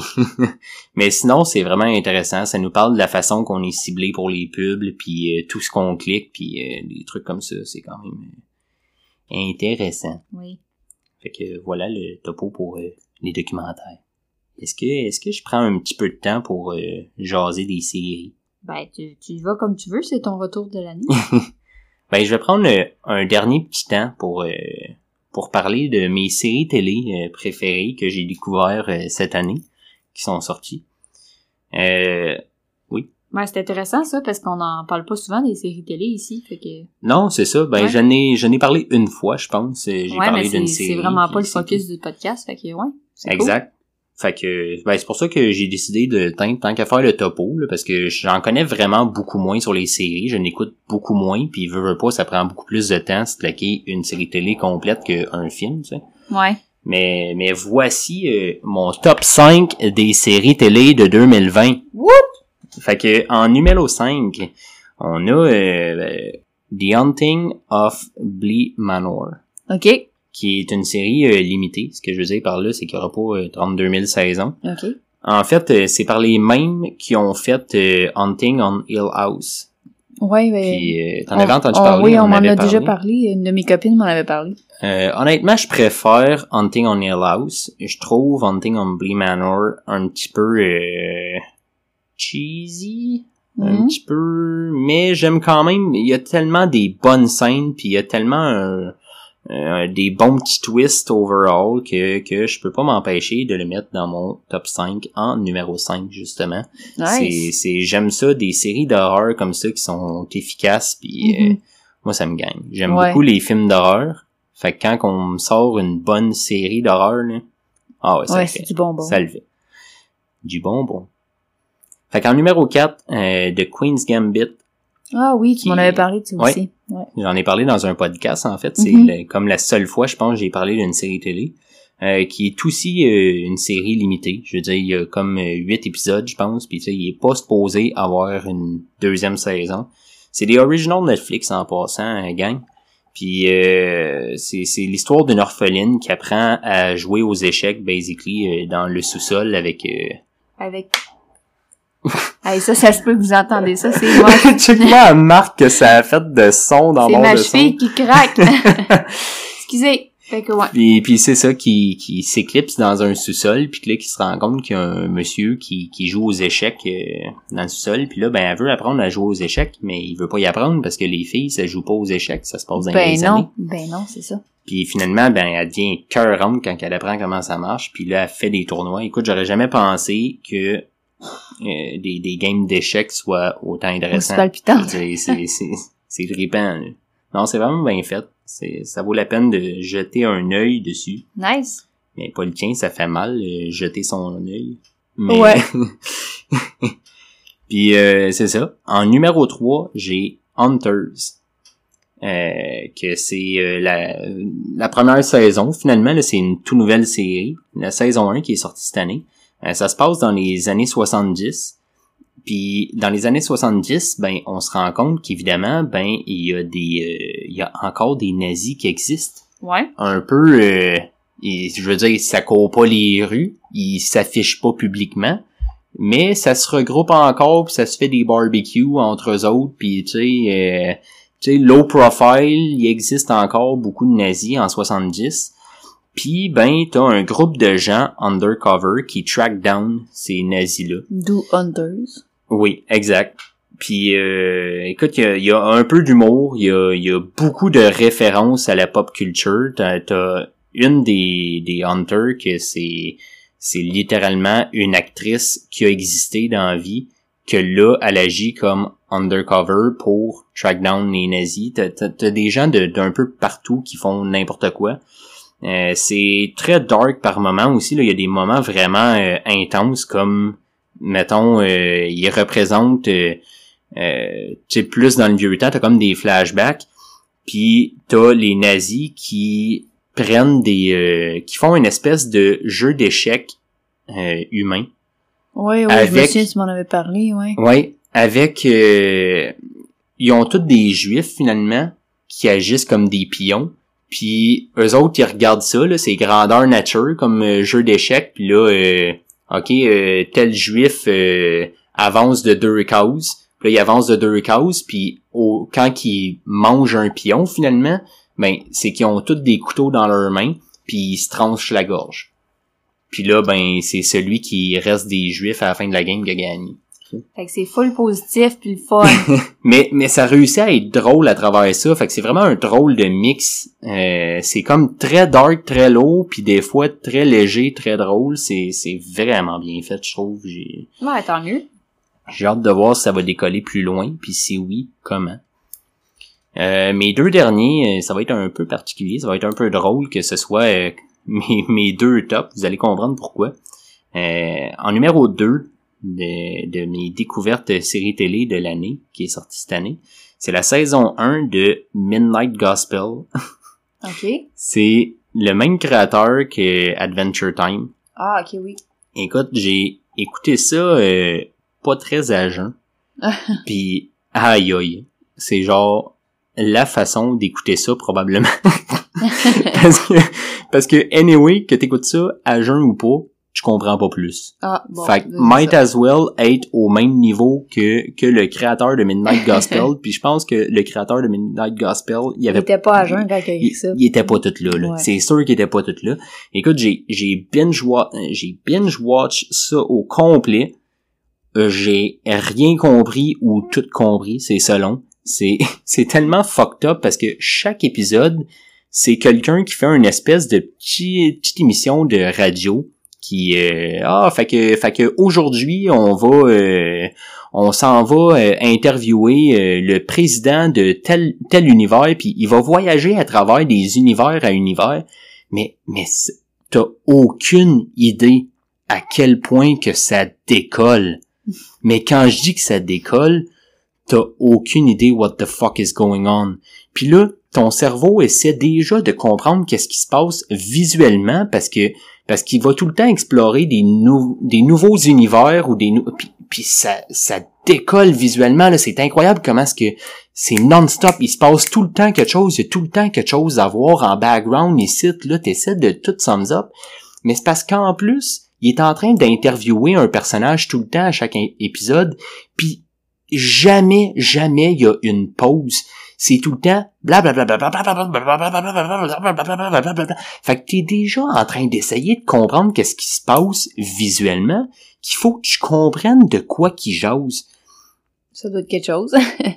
Genre, c'est sûr que t'écoutes ça la première shot puis tu comprends fuck all. T'écoutes ça la deuxième fois puis tu comprends 50%, t'écoutes ça la troisième fois, peut-être tu vas commencer à comprendre, mais je suis pas rendu là. C'est c'est tellement fucked up, mais ça me fascine comment que c'est fait parce que écoute, j'ai parlé de ça à mon frère qui aime beaucoup Adventure Time, j'ai dit tu devrais jeter un œil là-dessus, puis lui il était très âgeux en écoutant ça, puis il m'a dit écoute, avec mon déficit d'attention, je peux pas. je suis incapable d'écouter ça. Puis je connais plusieurs gens qui m'ont dit je suis pas capable de suivre, je comprends rien, je peux même pas dire de quoi parlait l'épisode, j'ai rien suivi, j'ai rien compris, puis je trouve que c'est ça qui fait la beauté, c'est tellement construit weird, puis t'es tellement pas prête même si t'es prête, si tu penses être prête, que, que c'est hallucinant là. Moi ça me donne envie de revoir et revoir et revoir l'épisode, puis je suis sûr que je vois tout le temps quelque chose de plus ou je comprends quelque chose de plus parce que c'est super méta, puis les sujets qui qui qui qui aborde. Qui aborde sont, ils portent à des réflexions incroyables, c'est vraiment nice. Ça a l'air du genre de truc tellement foisonnant que faut juste apprendre à lâcher prise puis Oui, oui, oui, oui. Ouais. ouais, ouais, faut que t'apprennes que y a des affaires, faut que tu prennes, il y a des affaires, faut que tu laisses, puis puis t'as comme pas le temps de saisir quoi que tu quoi. Tout, ouais. Sinon, ben en numéro 1 de, de mes séries de l'année, mais c'est la saison 4 de Rick and Morty. Ah oui, ça c'était bon. J'adore tellement Rick and Morty, puis j'ai tellement attendu la saison 4, elle a pris deux ans à sortir. Puis là, ben, Puis on l'a vu en genre une semaine. Fait que oui, là, il y a 10 épisodes de genre une demi-heure, même on est pas. encore en attente. Hey, puis la quatrième, elle décolle! Ouais, vraiment. Ah, ouais, tu sais, tu penses que la première, elle décolle, là, t'as la deuxième, là, tu sais, ils sont tout le temps dans surenchère, puis la quatrième, honnêtement, je sais pas qu'est-ce qu'ils vont faire dans cinq, là.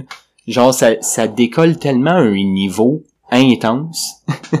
ils partent dans des univers d'univers, de rêves d'univers, de bulles de rêves d'univers, Ouais, ouais, ouais. que t'es comme, quoi? C'est complexe. c'est c'est vraiment pas rare les épisodes où ce que tu termines un, un épisode puis t'es comme what? Ouais. mais on te laisse pas ben le temps ça, tu d'y- vois, ça a un penser, exemple de vraiment. lâcher prise. Moi, j'ai, je connaissais pas ça avant d'être avec toi. On a écouté les, les quatre saisons ensemble, puis j'ai appris vite à juste, bah, regarde, laisse faire, là, je vais laisser ça aller, je vais laisser mon cerveau suivre comme il peut, puis je vais finir par comprendre ou pas, puis c'est pas grave. Fait, que- fait que voilà ça c'est mes découvertes euh, de séries fait que fait que à rattraper par exemple euh, juste euh, rapidement pour clore toute la situation ben euh, ben je, je voulais pas là. Je pensais que je voulais pas voir la saison 2 du Mandalorian parce que je fais partie de ces gens qui ont vraiment pas trippé sa sa- saison 1 mais j'ai eu des spoilers sur la saison 2 puis là je suis kinda intrigued On est en par train les, de les changer ton avis. ben, il y a des personnages que je suis vraiment curieux, que j'ai su qu'ils allaient faire partie ou qui faisaient partie déjà, puis que je suis curieux de savoir qu'est-ce qu'ils ont fait. Je m'attends pas à ce que ce soit grandiose, je vais probablement être déçu, mais pour rattraper, euh, ça, ça va être à rattraper. Sinon, ben, la série euh, The Boys, que j'ai jamais vu la saison 1, puis il est sorti la saison 2, fait que ça, faut vraiment que je vois ça, ça a l'air que c'était écœurant. Euh, la saison 6 de BoJack Horseman, puis euh, sinon, euh, j'ai vu euh, qui avait sorti euh, Lovecraft Country, euh, la première saison, que ça a l'air que c'est vraiment nice euh, visuellement, puis niveau histoire, puis tout. Fait que j'ai hâte de rattraper ça. Ben, côté film, il y a Possessor que je me retiens à chaque jour pour ne pas acheter le Blu-ray que je vois sur les étagères du Walmart.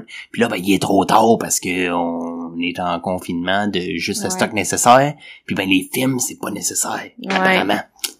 Mais, mais en tout cas, parce que dans le fond, euh, je me suis rendu compte que je savais pas, mais c'est euh, Brandon Cronenberg qui a réalisé le film. Fait que c'est littéralement ben, le fils de David Cronenberg, qui est le maître du body horror. Je t'en ai déjà parlé souvent. Ouais. On va voir ces films euh, en 2021. Puis euh, c'est ça, c'est un sci-fi d'horreur qui a l'air euh, assez fucked up. Sinon, ben il y a Bill and Ted Face the Music avec euh, Keanu Reeves puis Alex Winter, qui est une suite tardive, très tardive, euh, des films, je pense que c'était sorti dans les années 90, de Bill and Ted's Excellent Adventure puis Bill and Ted's Bogus Journey. Fait que je suis vraiment curieux de voir qu'est-ce qu'ils ont fait euh, des années plus tard. Ça a l'air que c'est assez nice pour les amateurs du euh, des premiers. Il y a euh, She Dies Tomorrow que je voulais voir, qui est un thriller psychologique qui a l'air euh, vraiment intéressant. Puis ben, ça m'intéressait vraiment pas au départ, mais The Invisible Man, qui était ironiquement à l'affiche quand on a été au cinéparc, mais que j'ai volontairement skippé. Puis je regrette un peu parce que j'ai appris que c'est réalisé par Lee Wanell. Lee Wanell qui a écrit beaucoup de projets pour euh, James Wan, dont euh, le- dont euh, Saw, Décadence, là, Dead Silence, c'était euh, lui qui l'avait écrit aussi podcasts, ouais. euh, Insidious 1 et 2. Puis c'est Lee Wanell qui avait réalisé Insidious 3. Il avait repris les rênes quand James Wan il a dit qu'il réaliserait plus un film d'horreur. Euh, fait que c'est ça. Fait que c'était son nouveau film d'horreur finalement que j'ai manqué. Parce que parce que j'étais sûr que c'était un espèce de remake de The Invisible Man euh, qu'on connaît. Puis ça me tentait vraiment pas de voir ça. Ça avait l'air un petit peu plate. Mais si j'avais su, Ben, je l'aurais à côté. Et sinon, ben un petit dernier que je veux vraiment rattraper, c'est Relic. Relic que j'avais entendu parler dans un podcast. Puis euh, c'est sur Netflix, donc c'est facile à rattraper. Là. Je vais je vais m'y reprendre euh, très bientôt. Puis euh, ça a l'air vraiment fucked up, très euh, slow pace par contre, mais un peu, tu sais, je parlais de de de, de, de, de His House comme euh, horreur comme véhicule. là. C'est un film qui, qui a l'air de faire partie dans cette vibe-là. Ok.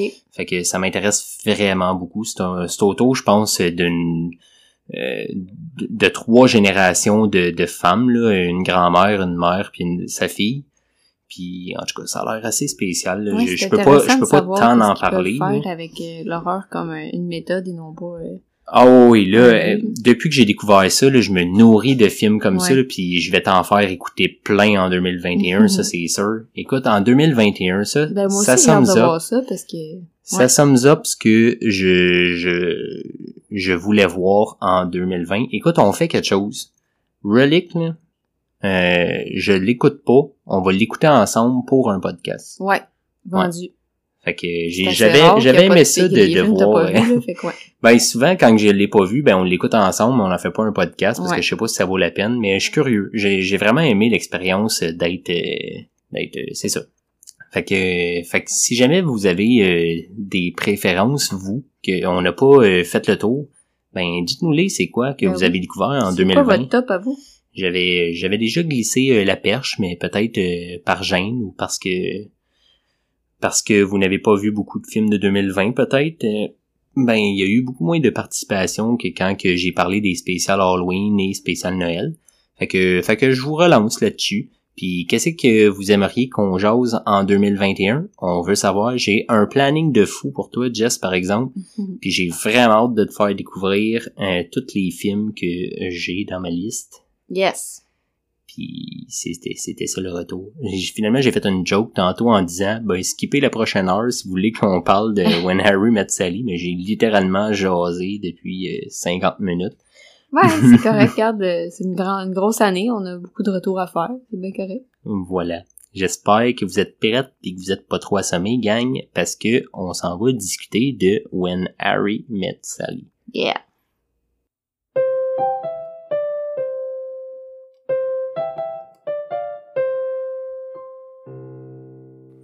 Donc, euh, ben, ben, bon retour. Ben oui, Euh, bon Nous retour. sommes de retour. On est là. Fait que, fait que juste pour euh, pour faire le topo là, ben euh, on a fini le spécial Noël. Fait Ben que oui, là, euh, puis là ben vu que on est la veille du jour de l'an, ben j'essayais en fait de trouver un film qui aurait fait jour de l'an. Ring ding ding. Excusez, j'ai hâte de faire le rigodon. Fait que. Puis puis ben la vérité là, c'est que les films qui se passent autour du jour de l'an, ben sont pas bons. non mais pour vrai. Pour vrai, genre, ceux que j'avais en tête, ils étaient pas bons. Puis là, ben, j'ai fait une recherche, puis ceux que j'ai trouvés dans ma recherche, ben, ils sont pas plus bons. Et, Hmm. honnêtement, les films de jour de l'an que je connais euh, sont pourris. Fait que, tu sais, il y a New Year's Eve qui est... euh, qui Voyons. Il y a New, Year's, Eve, ouais. Qui est qui est une comédie euh, vraiment pas tant hot euh, qui est tu sais je veux dire les films qui sont vraiment thématiques qui qui baignent là, qui sont saucés dans, dans le jour de l'an Ouais. ben ça le fait pas. Fait que là je cherchais des films qui pouvaient avoir un petit vibe léger un petit peu euh, puis là ben je me suis dit ben pourquoi pas tu sais une comédie c'est léger c'est c'est simple. Puis là je cherchais des films qui avaient des scènes euh, marquantes qui se passaient pendant le jour de l'an puis je suis tombé sur des trucs comme euh, Bridget Jones Diary, Mhm. puis des trucs comme ça, je n'avais parlé. Là, puis Ouais. là, j'étais comme pas sûr. Bah, je suis pas sûr que c'est tant un bon choix. Là, fait que, finalement, j'en suis venu à la conclusion qu'on allait écouter When Harry Met Sally, Voilà. qui est euh, qui, qui est euh, un rom-com, une comédie romantique euh, de son long nom euh, français. ben, ben rom-com pour euh, romantic comedy. Ouais, ouais. Puis, euh, puis, puis c'est ça. Fait que, puis qu'il y a d'ailleurs euh, une ou deux scènes très marquantes Ouais, qui va se Qui se passe passer le euh, jour de l'an. au jour de l'an. Fait Ouais. que je trouvais que c'était c'était de, de, de best of it all que, que je pouvais trouver. Fait que fait qu'on y a été de même. Puis Ben oui. qu'est-ce qui est vraiment cocasse, c'est que c'est un film de 1989 exactement la même année que notre dernier podcast sur Christmas Vacation. Ah, pour vrai? Ouais. Et je viens de, je viens de voir je le je savais me pas, c'est les... quand même euh, drôle. On est, euh, ouais. on est timé. euh. C'était, c'était pas voulu pas en toute gang, c'est, c'est, mais ça s'est donné que, ben oui, encore un film de, même pas des années 80, là. Fait de que les Griswold, 1989. ils existent pour vrai dans Rowan Harry, mais ça. Mais Ah, c'est pas à. Noël, c'est juste Non, un petit peu après. jour de l'an. Une C'est- semaine plus tard. C'est littéralement la continuité, Mhm. genre la même année, une semaine plus tard. Ouais, ça, c'est whack. ouais. Hey, fait que je suis supposé faire un, un, Ben, un petit résumé, résumé, je parce pense, que parce que même si c'est, si je sais que c'est populaire comme comédie romantique, Ben mais oui, quand même, non, ça vaudrait la peine de faire un résumé. c'est populaire, oui puis non, dans le sens, j'ai l'impression qu'aujourd'hui, on n'entend plus parler. Ça, ça a eu son, euh, son momentum, là, ça a Ben, eu je sa, comprends sa ce que tu faisais, parce que moi, je connaissais le titre, mais je l'avais jamais vu, puis... C'est ça, c'est comme, Ouais. C'est, c'est, c'est un classique, mais un petit classique oublié, genre, tu sais, Ouais. qui, qui, qui s'est perdu avec les années. J'ai l'impression que dans les années 90, tu sais, peut-être que c'était super hot, puis là, ben, depuis, euh, tu sais, rendu en 2020, Il y en a c'est comme, bon, on n'entend plus. que, ouais. Ouais, oui, puis c'est, c'est, c'est un genre que, en fait, j'ai choisi de te présenter. Ben non, ok, je me lancerai pas là-dedans. On va, y- on- une affaire, affaire à la fois. fois. on y va. euh, Le résumé. un résumé. Écoute, j'ai, j'ai littéralement zéro préparé un résumé. Je pensais plus à ça. Mais, euh, mais mettons qu'on fait euh, vraiment ben simple. Ben, euh, c'est Harry qui euh, rencontre Sally. Wouh! Et pour ceux qui sont forts en anglais à la maison, ils vont comprendre d'où le titre vient. Ouais, non, mais c'est ça pareil. Mais, mais c'est vraiment ça, c'est littéralement euh, le film est une conversation. Je veux dire, le, le- ça commence, euh, ils font, euh, ils ont comme leur pas leur première rencontre, mais ish là que la première fois qu'on les voit ensemble, qui qui se claquent un road trip ensemble. Puis ils se mettent à jaser en voiture, puis tu vois qu'ils ont vraiment des opinions divergentes. Ils s'entendent pas. Niveau personnalité, ça clash vraiment beaucoup Chien et chat, là. mais mais au travers les années dix ans plus tard euh, cinq ans plus tard dix ans plus tard ils finissent ils finissent par se recroiser puis là ben ils font le topo de comment que leur vie a, avan- a avancé puis ils se rendent compte que ben ça clash encore ils s'entendent toujours pas tu Ouais. ils comprennent pourquoi qu'ils ont jamais suivi leur chemin ensemble mais ça, euh, un autre comédie romantique tard, qui ben, euh, étant ce que ce que c'est ben Ouais. évidemment ben il y a quelque chose derrière de pourquoi qu'ils s'aiment pas tant que ça C'est ça. parce que peut-être qu'ils s'apprécient à un autre niveau Voilà. mais, mais ça, c'est un peu le, le, le- c'est, vraiment dur à mais, mais c'est vraiment pas dur à suivre. Genre, je veux dire, littéralement, là, c'est, c'est deux gens qui jasent de conversation de la vie, là, puis qui, puis qui essayent de, de, de s'apprécier, puis que ça marche oui puis non. là. Ouais.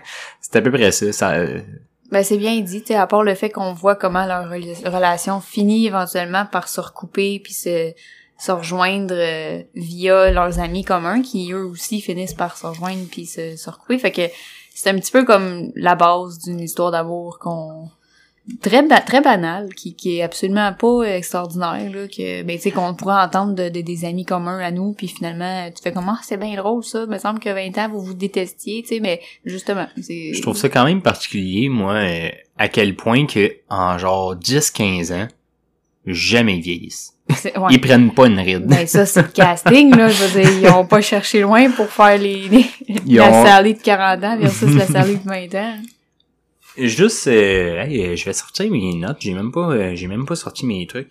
Ben en fait, je dis ça, mais il y, a pas tant d'affaires phénoménales euh, que je voulais apporter, euh, sauf le fait que pour ceux qui connaissent, euh, en fait, c'est un film qui est réalisé par euh, Rob Reiner, qui a réalisé une coupe euh, d'adaptation euh, au cinéma de livres de Stephen King.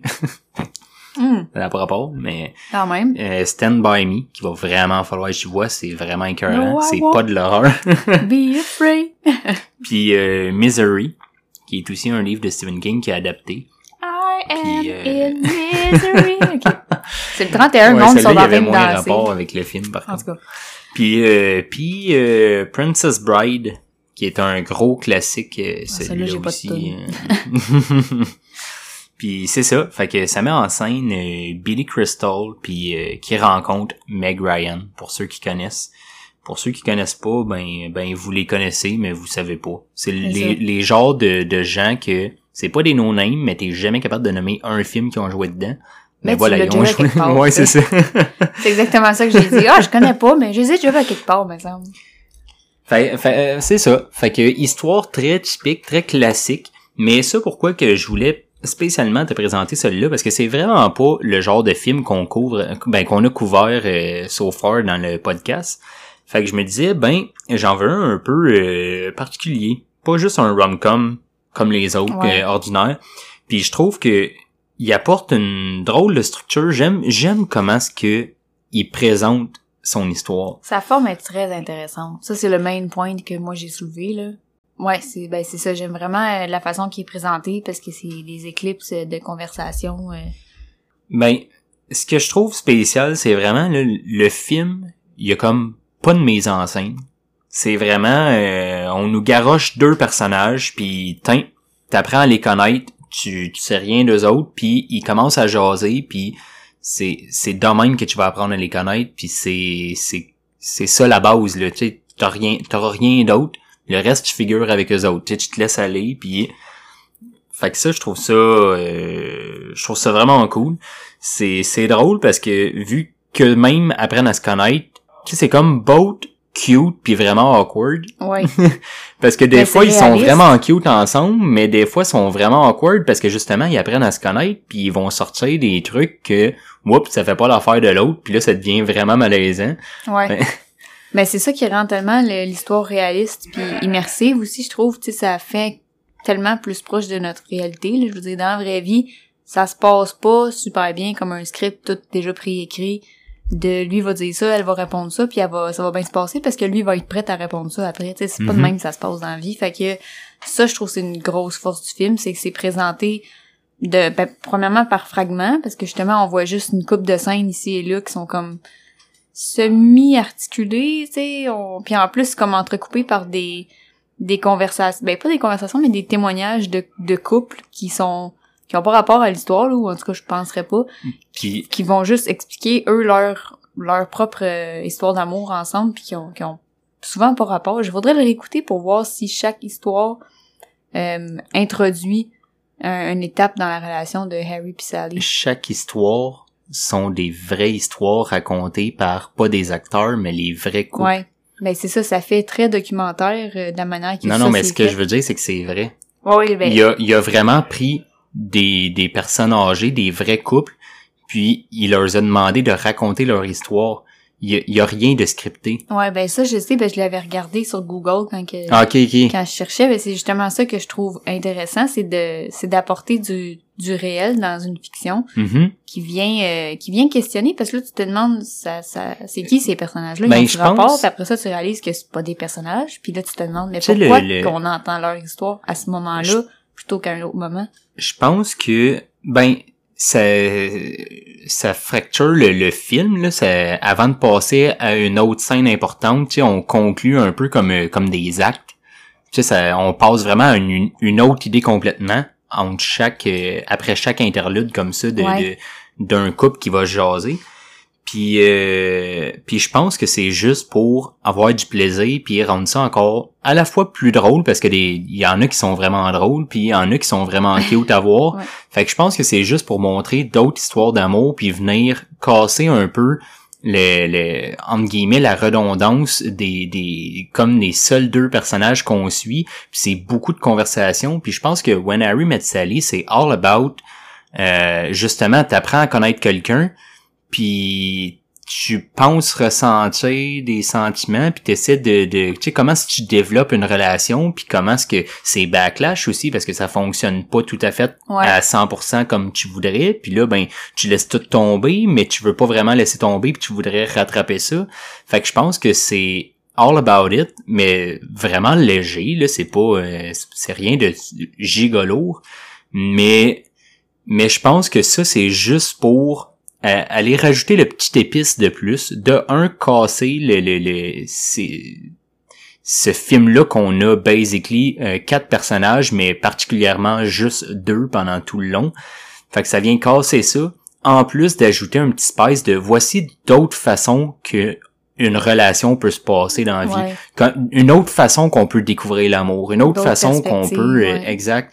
Je pense que c'est ça qu'ils ont plus voulu faire. Puis en même temps, ben, le fait que c'est des vraies histoires, ben des fois c'est c'est juste vraiment cute à voir Ouais. puis c'est tout, tu sais. c'est- ça paraît aussi que c'est spontané puis que c'est comme wholehearted, tu sais, ça, ça feel pas comme, comme que c'était acté, là. Mhm. Fait que moi, c'est ça qui m'a mis la puce à l'oreille, c'est pour ça que j'ai été voir sur mon téléphone. J'étais comme, est-ce que c'est des personnages, ça, ou quoi? Mais non, fait que vraiment, ça, c'est intéressant. Puis juste au niveau d'amener ton spectateur à se poser des questions, si t'introduis du réel dans ton film, sais, on en parlait euh, plus tôt avec exemple de Five Bloods, là, que tu tu tu vois des vraies photos de la guerre du Vietnam Mhm. dans un film de fiction, ben ça, Ça te ramène à ça une force, réalité. oui, ça force le spectateur à quitter sa bulle. Ça, en, en littérature, on appelle ça une diégèse. C'est un univers fictionnel dans lequel ton histoire se passe. Mais quand t'as des éléments qui viennent d'ailleurs, ben premièrement, ça te force à quitter ta diégèse, mais ça te force aussi, dans, dans ce cas-ci pré- précisément, mais ça te force à quitter la fiction, point. Fait que ça te Mhm. ramène dans la vie réelle, dans les vraies affaires, puis là, ça fait comme, OK, ben moi, qu'est-ce que je peux amener de cette fiction-là dans mon réel? Parce que ça, ça, ça te force, ça force ta conscience à faire le back and forth entre le film, ta vie, le film, ta vie. Fait que c'est vraiment, euh, moi, je trouve que c'est une super belle force euh, de, de cette forme-là qu'ils ont pris pour le film. Oui, c'est vrai. Euh, sinon, je trouve que une des forces du film, puis puis une chance, parce que en quelque part, euh, c'est c'est comme depuis le début on le dit, c'est comme quasiment le whole film, c'est que ça apporte tellement des des deep conversations. Oui. C'est des sujets vraiment de deep. détails. C'est puis- pas juste des conversations banales comme ça qui jasent. Oui, ils vont jaser d'un peu n'importe quoi, mais ils vont tellement aller toucher des des des, des Des- conversation starters qui sont Ils sont sensibles, parce que c'est des genres d'affaires que tu vois pas. genre littéralement t'es entends parler, sociaux, ouais. t'es entends parler pis t'es capable de pick a side. On aurait pu mettre le film sur pause puis se jaser Ouais. nous-mêmes, continuer la conversation. Genre toi, qu'est-ce que t'en penses de ça? Ouais. Puis ça, je trouve ça, Ça cool invite parce à des que débats, ouais. Exact, ça invite à des débats, ça fait réfléchir sur plusieurs euh, sujets de la vie en général. Pareil comme tu viens de rencontrer quelqu'un, tu vas boire un verre dans un dans un bar, puis là ben ok jase moi de toi et là c'est bien beau, mais une fois que t'as jasé de toi, tu sais à un moment donné tu vas plus profond, tu sais en quoi tu crois, qu'est-ce que t'aspires, euh, qu'est-ce que puis puis c'est là souvent que tu vois où ce que ça commence à clasher. Ouais. Puis là, ben, je trouve ça intéressant de voir les deux sides, puis je trouve qu'ils les jouent de façon tellement euh, naturelle. Genre, ils ont réellement l'air de croire en ce que leur personnage partage. Ouais. Ah, le jeu d'acteur est très cool, bon, là. Il incarne très bien les, les, les beliefs puis les, euh, les Somehow, valeurs qu'il ça paraît véhicule. pas tant, je trouve, parce que parce qu'ils jouent, ils, ils jouent deux personnes ordinaires. Tu sais, Ouais. ils jouent pas, euh, mettons, euh, tu sais, quand tu joues, tu joues le Joker, mettons, là. Ouais. Mais là, c'est facile de dire si tu l'as ou tu l'as de- pas. On y croit ou pas, ou euh, comment est-ce que tu joues ta folie, ou comment est-ce que... Mais, mais quand tu joues euh, l'homme moyen, L'homme ordinaire, ouais, ouais. C'est c'est basically ça. c'est banal, c'est... Puis je pense que c'est ça qui fait la force. On, on y croit à cet homme moyen-là, puis cette, cette femme euh, qui- qui- qu'elle interprète, puis Mais en fait, c'est justement parce que on a accès à des conversations aussi complexes, aussi profondes, puis en même temps tellement pas hors de l'ordinaire, tu sais. Je comme je disais, oui, c'est vrai que c'est un peu deep pour euh, des événements sociaux euh, généra- généraux, mettons, mais mais c'est tellement bien fait que ça permet la progression des personnages over time. Je trouve que dans le développement du film, vu qu'on les voit constamment parler d'affaires aussi deep, ben ça fait ça permet de bien montrer la progression psychologique de chacun. oui. Ils sont pas en même place que- au début puis à la fin du film. Puis, sont- Puis tu vois qu'à travers les années, ben ils vont reparler de choses similaires, puis tu vois que l'opinion a changé Ouais, aussi. c'est ça que j'allais dire. Ouais, Ok. exactement. C'est parce qu'on a accès à des conversations comme ça qu'on voit comment ils changent. Puis euh, ça permet aussi de voir comment une personne normale, genre un, un vrai individu, là, un individu comme nous-mêmes, euh, on change over time, mais on change pas nécessairement drastiquement. On va changer subtilement avec des petites, des petits Mhm. changements d'opinion, des petits changements de perspective. Puis ça, c'est pas quelque chose qui paraît, surtout pas avec un casting qui change pas, là, comme tu disais, on dirait pas qu'ils vieillissent. Mais Un ça, petit peu de cheveux c'est ça. là, mais avec les conversations, ça arrive quand même à ça, ce que je trouve que le film arrive à bien saisir ce changement-là over time, cette évolution-là. deux. Mhm. Mm. Sinon, ce que je trouve intéressant de, de ce film-là, euh, je sais que t'es moins sitcom, Ouais. mais mais je trouve que ça se ressent à quel point que les sitcoms Ouais. se sont inspirés d'un Ouais. film comme When Harry Met Sally. Ouais.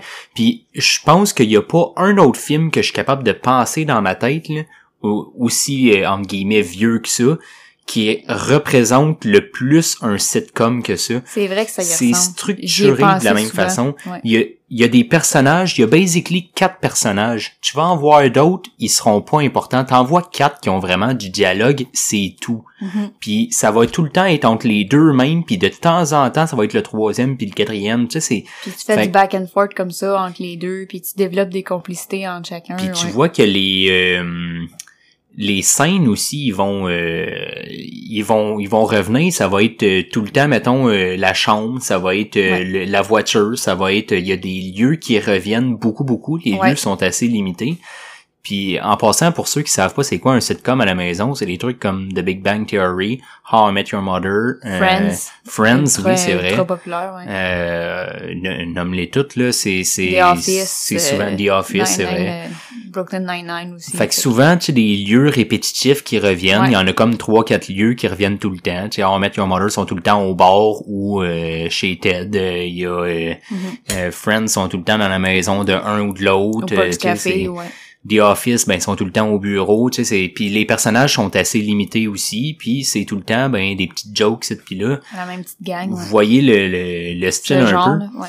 Puis, puis ça m'a été vraiment frappant à ce visionnement-là de When Harry Met Sally parce que je pense que surtout dans les années qui est sorti, ben ça a probablement été un espèce de pionnier de, Ouais. de sitcom. Un qui a, qui a comme...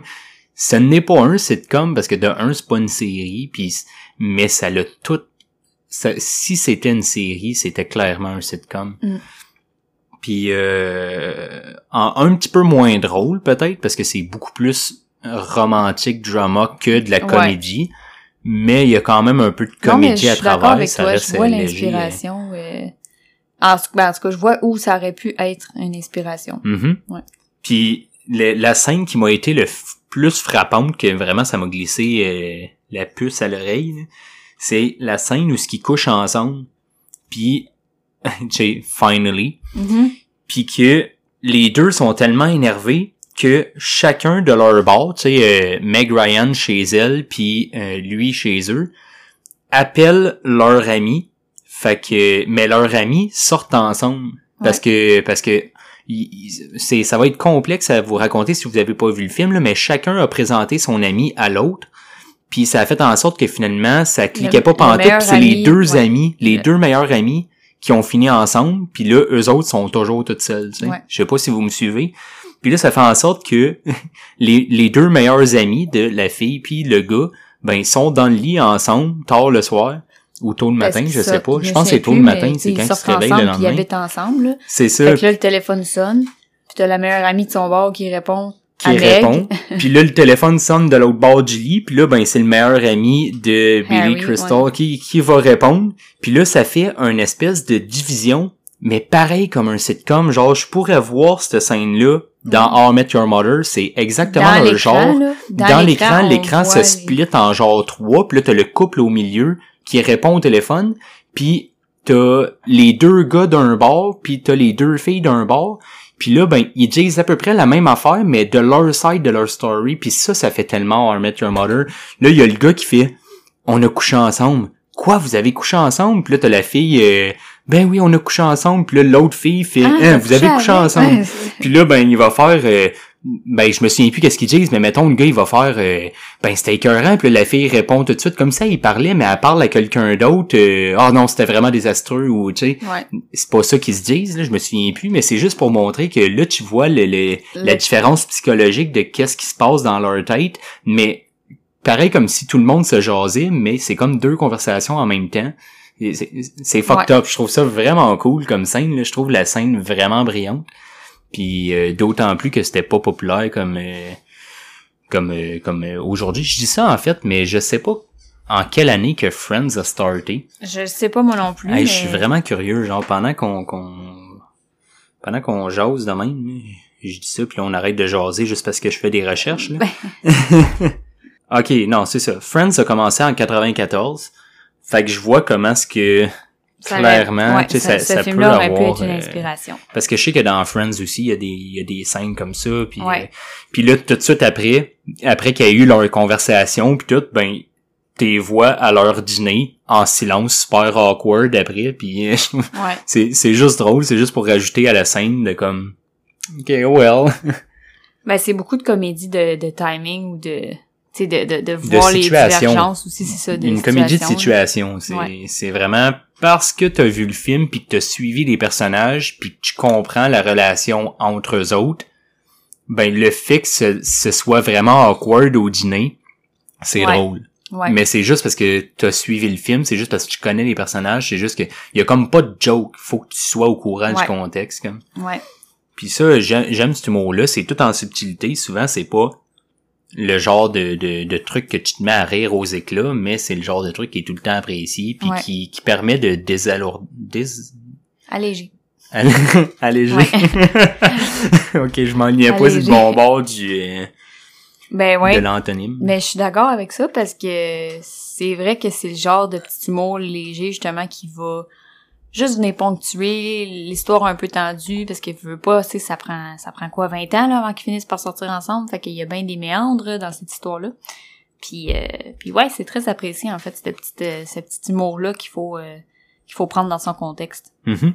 À part de ça, t'avais-tu des Ben, j'ai un petit point négatif, euh, fidèle à Ouais, moi-même, euh, féministe en l'âme, qui va qui, qui va quand même déplorer women. rapidement que les narratives qui sont euh, qui sont mis sur les genres euh, sont, sont très forts dans ce film-là, mais tu sais, on est très on est en stéréotypés, 89, fait que je m'y attendais à ce qu'on niaise la femme parce qu'il faut qu'elle perde du poids avant de rentrer dans sa robe de mariage, puis euh, puis qu'on dise que le gars il peut pas vivre des émotions, mais écoute, c'est sûr on est en 89, fait que c'est pour ça que je dis ben j'ai un grain de sel, mais je le Surtout un comprends. rom-com, c'est Ouais. genre le genre qui est typique à ce genre de stéréotypes Ouais. Mais c'est pour Euh, ça que je dis, j'ai pas le choix de bords, lever là. ça. Ah oui, les deux bords, là, les deux. Je trouve autant que pour lui, qu'il faut qu'il vive si, mais non. T'as la fille qui est sur sa Il faut diète qu'il aussi. vive pas puis ses que- émotions, c'est ça. L'autre est sur sa diète puis elle peut pas manger telle affaire Ouais, puis puis le gars qui vit pas les puis émotions. lui ben il faut qu'il faut qu'il reste fort puis qu'il qu'il ait pas d'émotions puis que oh c'était hot man, elle est tellement hot, mais tu sais c'est pas de même que ça se passe dans la vie là pour vrai puis c'est c'est des narratives qu'on va perpétuer euh, dans ces films là fait que c'est sûr que comme comme je disais finalement même faut que je le souligne qu'il y a ça qui est un petit point négatif mais en même temps on est en 89 c'est ça fait partie de la culture dans laquelle on vit encore aujourd'hui. Puis euh, je pense que plus le temps avance plus qu'on s'ouvre les yeux à des affaires comme ça puis éventuellement ça va disparaître. Mais là c'est clair évident que tu sais en 89 euh, ben c'était pas euh, c'était juste la vie normale puis il y a personne Mhm. qui questionne ça là fait que Mais oui. fait que c'est pour ça que je le dis mais ça n'enlève rien au film il était vraiment bien quand même puis euh, j'aime bien euh, la manière que c'est fait euh, au niveau de la forme comme je disais moi c'est vraiment ça qui m'a gagné là le mettre du réel dans la fiction ça c'est c'est tout le temps quelque chose qui me fait capoter là il y a tellement aussi, de c'est le que- petit épice que, que j'aime Ouais. parce que je pense que s'il était bâti comme n'importe quel autre film, le, le film ne devient plus intéressant. Ouais. Ça manquerait beaucoup de punch. Ouais. Vu que c'est si, vu que c'est si banal, tu sais, c'est pas, y a rien d'extraordinaire qui se passe dans ce film-là, là. Fait que c'est pour ça que, vu Non, qu'on c'est le, vu qu'on le euh, la vie. fragmente, C'est la vie qui se passe, c'est rien d'autre. Mais vu qu'on le fragmente puis on a juste accès à des petites éclipses ici et là, par, à, la, à la pipette, là, de, de leur histoire, ça fait en sorte Mhm. qu'il y a un petit suspense qui s'in- qui s'installe, très léger, là. C'est sûr que c'est pas, euh, y a pas James Bond là-dedans, mais je veux dire, ça devient un petit peu intriguant, même si c'est banal, même si ça fait partie de notre normalité. Il y a rien qui vient, qui, qui vient nous, éblouir, là. C'est pas flamboyant, cette histoire-là, mais parce qu'elle est parsemée de, trucs réels, ça vient questionner, puis parce qu'elle est faite comme ça, puis qu'elle est fractionnée, ben ça vient ajouter un petit peu de rythme à l'histoire. Fait que ça, vraiment, le chapeau pour la structure. Ce que je trouve dommage, c'est que justement on parle de la structure pis tout, c'est c'est quelque chose que j'aime tellement comment que c'est présenté que ça me ça réussit à me faire oublier un peu que je suis en train de regarder une un rom-com banal. Ben banal en guillemets là. Et jusqu'à temps que t'as- puis je veux je veux dire le film en général est vraiment pas tant cheesy pour un rom-com. Ouais. Puis là ben t'arrives à- à la finale puis qui se passe le jour de l'an c'est euh, on, on en a vraiment Ah oui, pas by the way, vraiment ça, parlé le là thème. ouais, c'est pour ça qu'on écoutait ce film On est là le jour de l'an, on n'emballe plus, oui. Fait que, ouais. ouais parce qu'il y a une scène dans, dans le milieu du film mettons là qui se passe au jour de l'an qui est qui qui est vraiment euh, importante.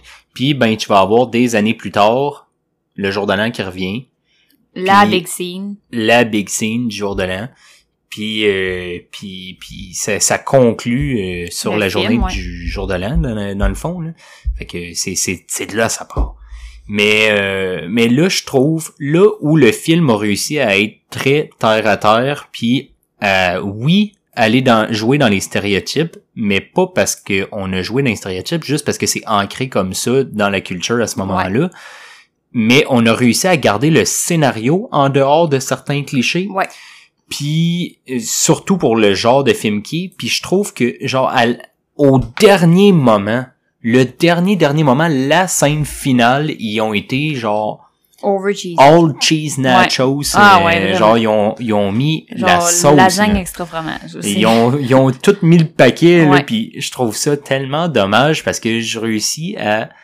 Ok, je trouve ça cool comment que c'est différent, puis là, on nous laisse là-dessus. On nous laisse sur le plus gros cheesy de tout le film qu'on n'a pas été euh, habitué à travers le film. Ouais. Fait que ça, ça c'est mon gros point euh, négatif. C'est que Colin, avec un film comme ça, j'aurais aimé ça avoir, quitte à ce que ça soit un petit peu bitter, là, que, que, que le film finit puis que tu fasses Ah, Colin, j'aurais aimé ça que ça finisse bien pour eux autres, genre, tu sais. Quitte à finir de même. Ouais, mais tu sais, c'est une comédie romantique. Fait que c'est sûr qu'il Mais c'est pour ça allait que- pas... euh, C'est pour ça que at the end of the day, je lui pardonne puis c'est correct. Ils sont déjà avant-gardistes pour la forme au complet, fait que ils pouvaient pas être avant-gardistes jusqu'à la conclusion. Je suis d'accord, je suis pas en mode euh, le film est de la merde à cause de ça. Mais le film aurait été grandement meilleur si ça avait pas été de ça, je pense. C'est là la- Ouais. l'affaire. Ça y enlève pas de points parce que crime fallait s'en attendre, mais il y aurait eu des plus plus plus s'il y avait pas tombé là-dedans. Crime, t'as réussi à Ben, ne pas tomber là-dedans tout le film. de dénouer euh, puis d'aboutir à une belle fin positive malgré tout, mais sans que ce soit aussi rapide puis aussi Ouais. comme garoché que ça, parce que je veux pas. euh, C'est exactement ce que c'est ça, tu parce que moi je suis pas d'accord qu'on mette une fin négative à une rom-com, c'est genre Non, non, non, non. Le, le film est assez, euh, tu sais, il y a un, il y a un genre qu'on appelle, c'est pas un genre officiel, mais qu'on appelle un feel-good movie. Ouais. Puis un feel-good movie, c'est un genre qui existe pas vraiment parce que ça peut s'appliquer à plusieurs genres, mais basically, euh, c'est un film que t'écoutes quand t'as besoin d'être réconforté, quand t'as besoin de te sentir. Genre euh, pas Soul, mettons. C'est pas vrai. c'est pas vrai. J'ai adoré Ben- Soul, mais ben vrai oui, que pas non, C'était plutôt point, ça peut confrontant que quasiment être... Ouais, ok. Ouais, non, je te l'accorde. Ouais. T'as hâte de le réécouter. hein, Oui, vraiment. Ouais, On va rien qu'en parler. Ouais. puis- c'est ça. Mais oui, fait que je suis bien d'accord avec ça que c'était un feel good movie, fait que c'est pour ça que la fin était un petit peu euh, over positive, mais elle aurait pu être un petit peu plus préparée. J'aurais aimé ça, être déstabilisé un petit peu, que le film finisse puis que ça fait... Hein? Aïe, aïe. Euh, ok, ok. Tu sais, Ouais. Puis je l'ai pas senti malheureusement. Non. Ça m'a ça m'a frappé en face que hey, t'écoutes ce genre de film là. Ouais. Tu sais, souviens-toi-en. On Là, oublie, comme, on oublie que c'est une rom-com jusqu'à ce que la, la scène finale arrive. Puis t'es comme, ah oui, c'est vrai. C'est vrai, c'est un prince puis sa princesse, right? C'est ça, ben oui. Ish, mais Ish, oui. ouais. Ouais, ouais, ouais. ouais. C'est quand même euh, grosso modo un peu ça. Ouais. Fait que je sens qu'on se répète un petit peu. On, Ouais. on est en on train a de... fait le tour. On a Je fait pense le tour pas essaie d'étirer notre sauce, mais tu sais, on essaie d'étirer la sauce on veut que ça on, goûte encore la sauce, fait qu'on va pas... euh, puis on est euh, tu sais comme on ignore le fait que j'ai parlé pendant un heure de mes euh, mon retour de 2020 puis toi pendant à peu près une demi-heure aussi Ouais. là, fait que ça va faire un estifi de long podcast veux pas mais c'est correct c'était c'était le fun euh, de faire un petit retour euh, Ben sur oui. tout ça Ben oui. sur euh, notre année. Encore une fois, euh, je lance l'idée que on veut vos commentaires, on veut vos euh, On veut savoir ce que vous en pensez. votre sélection de films Ben oui. de 2020. Fait que jasez-nous de ça. Puis en attendant, ben euh, bonne année. Bonne année, effectivement. Bonne année à tout le monde, de On la santé, souhaite du à tout le monde que 2021 soit vraiment moins chiante que 2020. Genre vraiment. Genre vraiment beaucoup. J'ai dit ça, mais comme vous savez sans doute que mon opinion sur euh, la situation globale est genre, écoute, il y a pire, puis on, on va apprendre à naviguer autour de ça, puis on va juste apprendre à apprécier les petites choses de la vie. Mais quand même, on souhaite que 2021 soit de meilleurs poils. Fait que... fait que sur ces belles paroles, on se quitte le pour le dernier podcast euh, de, de l'année 2020, qui est le 21e ouais. d'ailleurs. C'est assez fou qu'on se qu'on soit rendu là. là. Ouais. Puis on se revoit, ben, euh, on se revoit en 2021, Caroline, avec un planning de feu. Yeah. See you then.